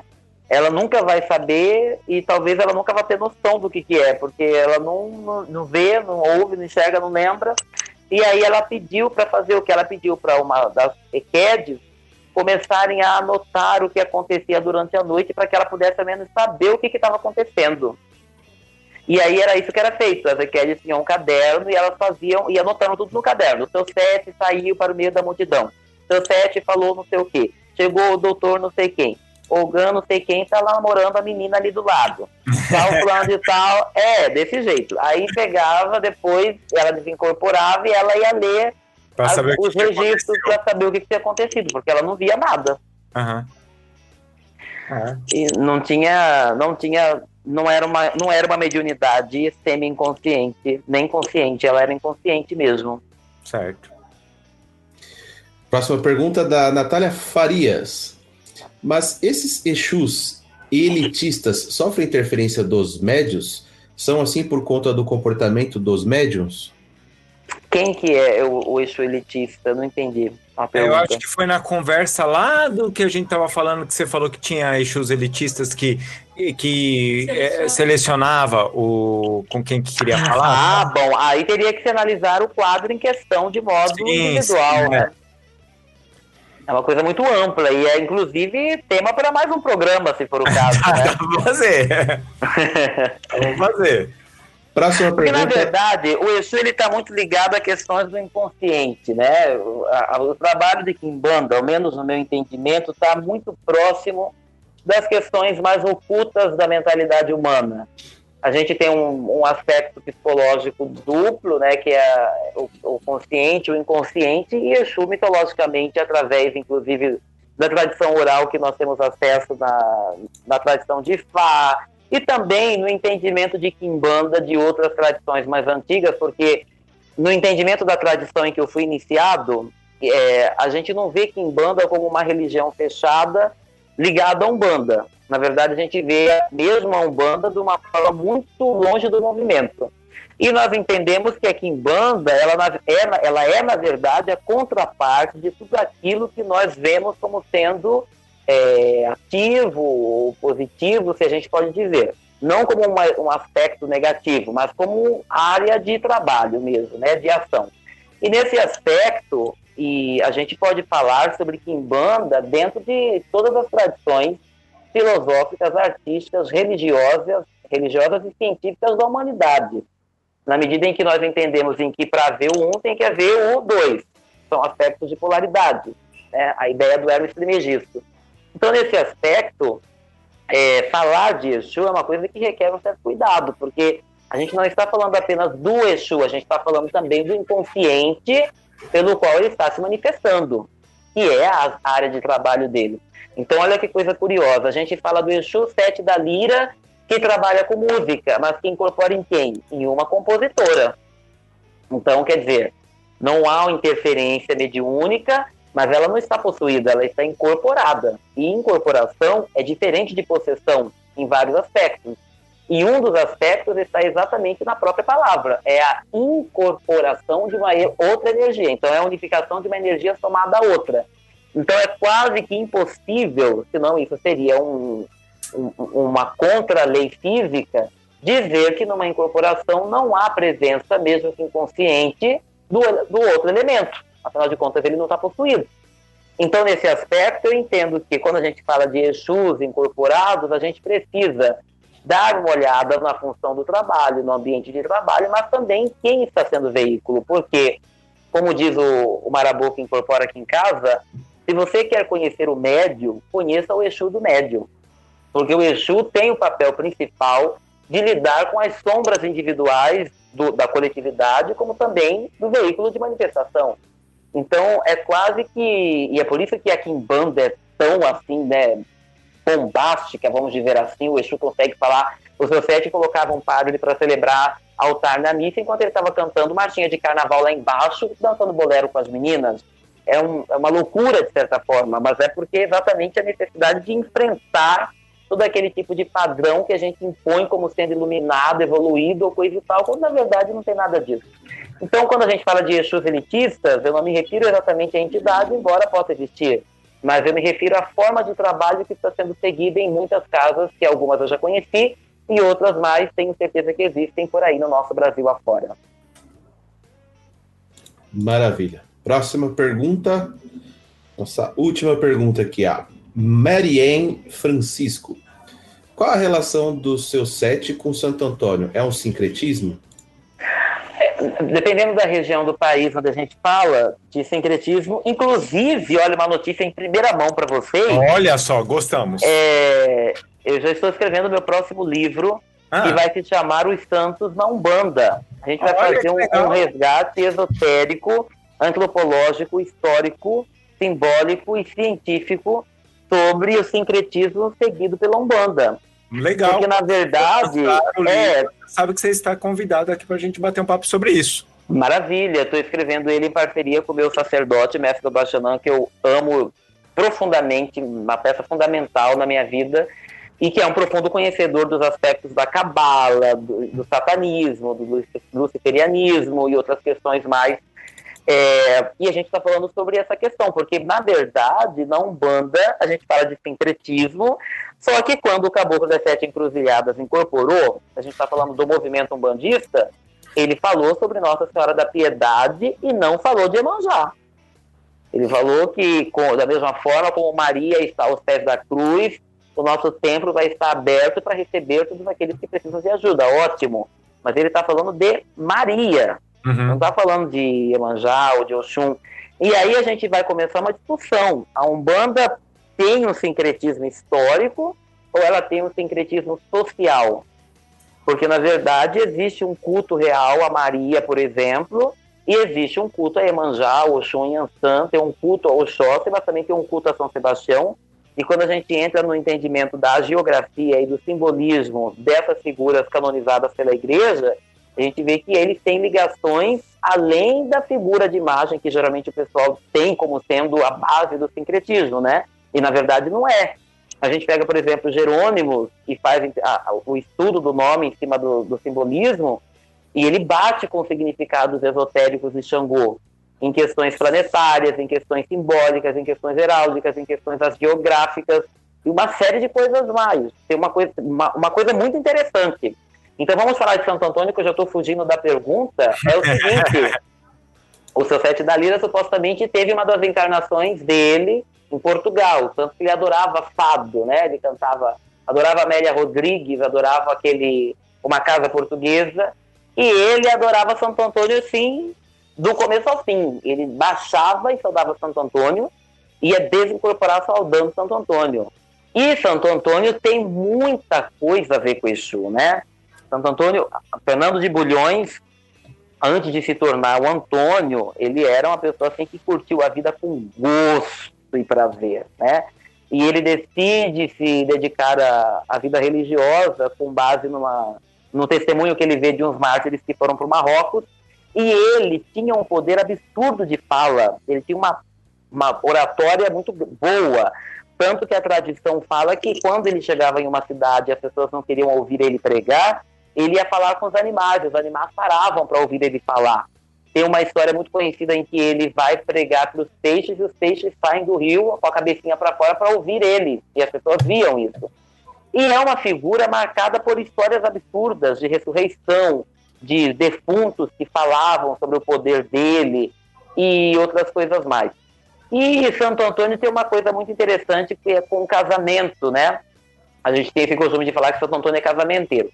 Só que lá em Portugal, quando a gente fala de um santo que tem uma tradição casamenteira, a gente fala de um santo que tem um culto fálico, né?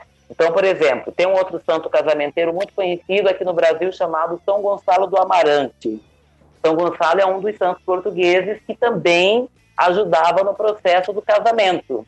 E como que ele é cultuado até hoje? Com as roscas.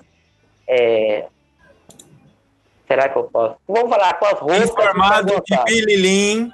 É, exatamente. Você Até compra. hoje. Aham. Ele tem lá as rosquinhas no formato do fálico e as mulheres Isso. pegam e compram e comem rezando para São Gonçalo. uma cidade lotada disso lá. Lotada. Amarante, que fica lá em Portugal. Isso, exato. que é onde São Gonçalo do Amarante viveu. E o culto de Santo Antônio, a mesma coisa, um culto, um culto fálico. Ele usava lá, os, só que Santo Antônio não usava essa rosca, né? Santo Uhum. Antônio usava o pão. Inclusive aqui no Nordeste, a gente vai na padaria, você fala, ah, eu quero um cacetinho. O cacetinho é o pão que é o, que tem um formato fálico, que é aquele o pão normal, o baguete, que é chamado cacetinho de Santo Antônio. Porque quando Santo Antônio tem as suas primeiras representações é, simbólicas, ele é feito com um falo na mão. Ele, hoje substituiu-se pelo pão, mas as primeiras imagens tinham um órgão sexual masculino na mão. Existem algumas dessas ainda em museu lá em Portugal. Então, Santo Antônio é o santo católico mais cultuado no Brasil e mais ligações tem com o culto do Exu, pelo simbolismo fálico, pelo excesso de curas, no sentido de efeitos físicos, né? Pelo grande poder de ser comunicador, Santo Antônio vem a ser o primeiro padre da congregação franciscana e outros fatores mais. Então, Santo Antônio é puro Exu.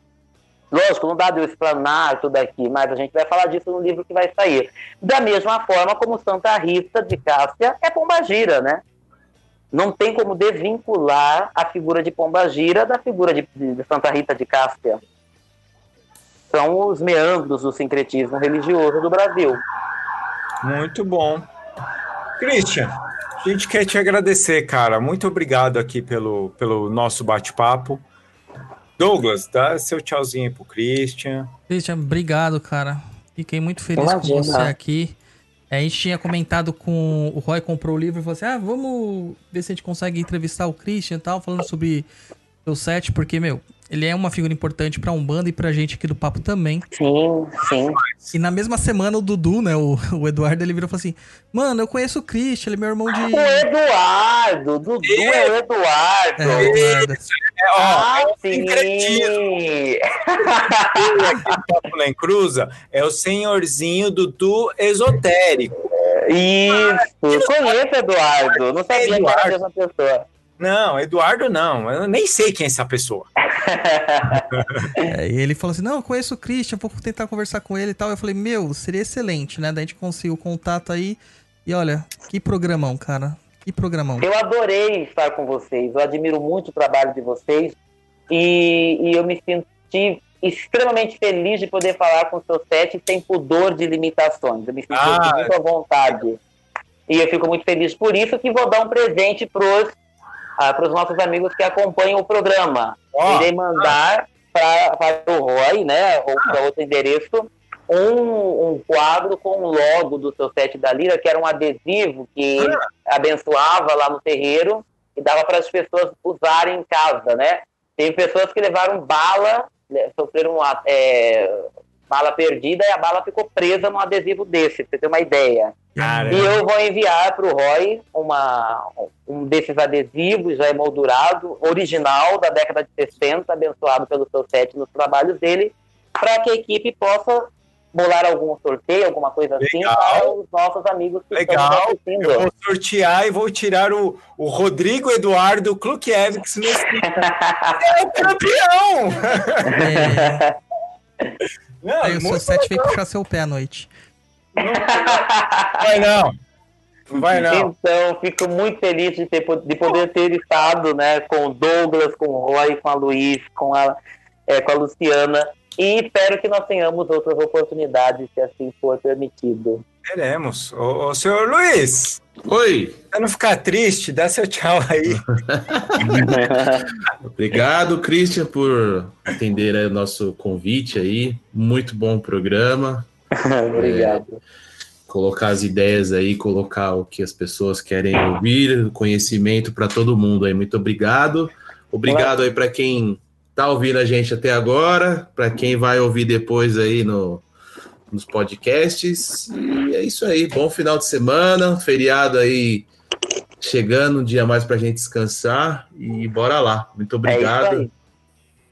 Com a liberdade de vocês, Dudu Esotérico já está dizendo aqui que quer ganhar o sorteio, viu? Ele não vai participar, porque ele fez o contato e se ele ganhar vai ficar zoado. entendeu? Então, você como nós, Duduzinho, perdeu.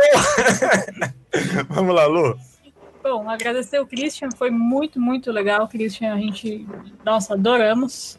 Que- É, a gente já tinha amado o livro, né? A gente tinha, quando a gente leu, aí não A gente ficou ansioso quando a gente ficou sabendo que tinha, ia lançar o livro. demorou para chegar. Que legal. É, e quando lançou, é, mostrou no Facebook, ó, o lançamento do livro, eu comprou. entrei, a Luciana estava trabalhando, eu entrei e fiz assim, Lu, vou comprar, que era o pré-lançamento, né? Falei, Sim. tô comprando. Aí a Luciana fez assim, mas você, falei, já comprei.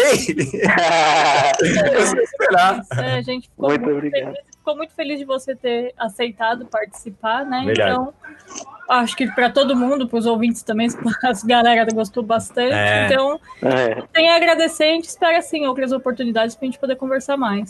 Foi um imenso prazer. Muito obrigado. Ô, ô, Cristian, por favor, deixa aí é, livro onde a pessoa pode encontrar, seus contatos que, que você quer passar também. Isso, nós temos uma. Fica à vontade.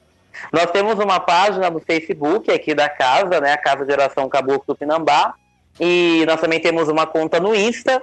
É, eu também tenho uma conta no Insta, então se tiver alguém que queira ver as novidades do seu set, pode me adicionar lá no Insta, que eu aceito todo mundo, né? E a gente sempre posta algumas novidades de pesquisas que a gente está encontrando e tal. E o livro pode ser comprado no site da editora Legião. É, ele está com promoção ainda de lançamento, não paga frete na entrega, está com valor super acessível. Sim, e vem com marca-página bonitinho. Uma graça, sem falar que a editora, não porque é a nossa editora, é uma graça. Eles Verdade. trabalham muito bem, Olha. cuidado, absurdo. Adoro eles. O trabalho deles é impecável, viu? Vale a pena. Vale muito a pena. Cristian, muito obrigado, viu, cara? Muito obrigado por ter participado aqui. Cara, é, é aquelas conversas que se a gente vai embora, A fica gente vai embora, né? só nos, nos caos aí, que, cara, muito legal. Obrigado. Você trouxe muita informação legal. É, você, a, a gente no papo, a gente sempre tenta resgatar é, crenças populares. Sim, Que a- aqui não é para falar de religião A, B, C ou D, ou qual que é boa ou qual que é ruim, e sim trazer crenças populares que a, a gente acredita que está faltando isso hoje isso. tudo ficou pasteurizado, tudo ficou mecânico, tudo ficou. E, e- e a gente fala, gente, não tem medo de acender uma vela em casa. É, é, é, pega um copo d'água junto com a vela, faz uma macumbinha. Você tá com vontade de, de fazer um benzimento à distância? Faz! Isso. Não, não- não para de ficar. é, é, é, ai, mas se eu acender a vela, vai vir o Exu e vai dar na minha cara. Gente, para com isso. É, é, a gente sempre fala, traz o simples, faz. É, traz o popular. E, e- e o que está faltando? E você, cara, você deu uma aula disso hoje, ajudou a trazer mais esse popular que a gente há, há tanto tempo vive falando e a gente acredita que é, esse programa vai render muito. As pessoas vão ouvir, vão comprar o livro, vão ter uma outra visão daquele negócio que a gente brincou, né? Um negócio meio mítico, lendário, Isso. 40, 50 anos atrás. É nada. É nada. E, e- e ele tá mais próximo da gente, tá mais próximo do, do, do- da religião, ou da- das religiões, né? Do que a gente pratica, mesmo eu não sendo um bandista. É, é, é, ele tá mais próximo da gente do que muitas pessoas que estão próximas, que têm livros, tem isso, tem aquilo, e trazem essas informações, mas não casa com que é, a, gente acha que falta alguma coisa. E quando você pega o, o, o seu livro e vê todas essas histórias simples, trazendo é, uma, uma. Ele é mais de que um livro, ele traz esperança. Isso é fantástico nos dias É. atuais. Maravilha. Fico muito feliz e lisonjeado com isso. É, ele traz essa esperança. E aí a gente olha e fala assim, não é aquela nostalgia, sabe? Tem uma galera aí ultimamente que fica com umas nostalgia meio idiota, sabe? é, é, elogiando pessoas que não merecem ser elogiadas e, cara, você fez um trabalho fantástico que pessoas que a gente pôde para se inspirar de verdade, sabe, para se tornar uma pessoa melhor e levar um fardo mais tranquilo na nossa vida, né? Que a gente merece também. Com certeza. É, você pode repetir para a gente de novo o Instagram, por favor? Christian Siqueira. Só Christian que quando. Isso é o meu pessoal. Só que quando eu escrevi esse nome, eu não sabia que o meu Christian era escrito com M de mar. Tá. Aliás, com N de navio. Aí eu escrevi com M de mar porque eu era meio lesado. Aí agora eu sei que o meu Christian é escrito com N de navio, só que eu deixei lá o M de mar, mas é Christian com M. Com M, tá. Ótimo. Só porque o pessoal tá aqui perguntando aqui para repetir o Instagram. Isso. Aí tudo que vem de novidade eu coloco lá, né? Ótimo. E aí todo mundo pode ir acompanhando. Ótimo, beleza. Gente, muito obrigado aí, ó. Vocês ficaram aqui com a gente nesse bate-papo gostosinho. E esperamos vocês no próximo papo. Um beijão pra vocês e tchau, tchau.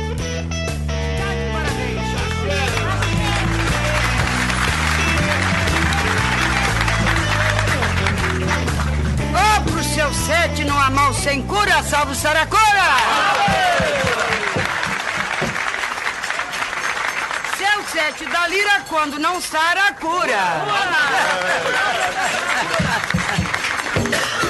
Seu sete da lira que não é santo, eu não sou santo, não sou Jesus Cristo e não faço milagre. Todo o meu trabalho de cura que faço aqui nesta casa de caridade, eu também sou um pagador de missão. E como sou sincero e honesto e cumpridor do meu dever, eu faço bem a minha tarefa de homem trabalhador. Somente isto, trabalhador. E viva o trabalhador!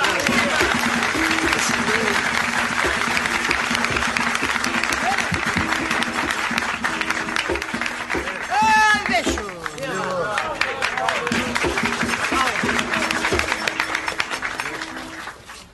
Eu vivia muito triste nesse mundo, doente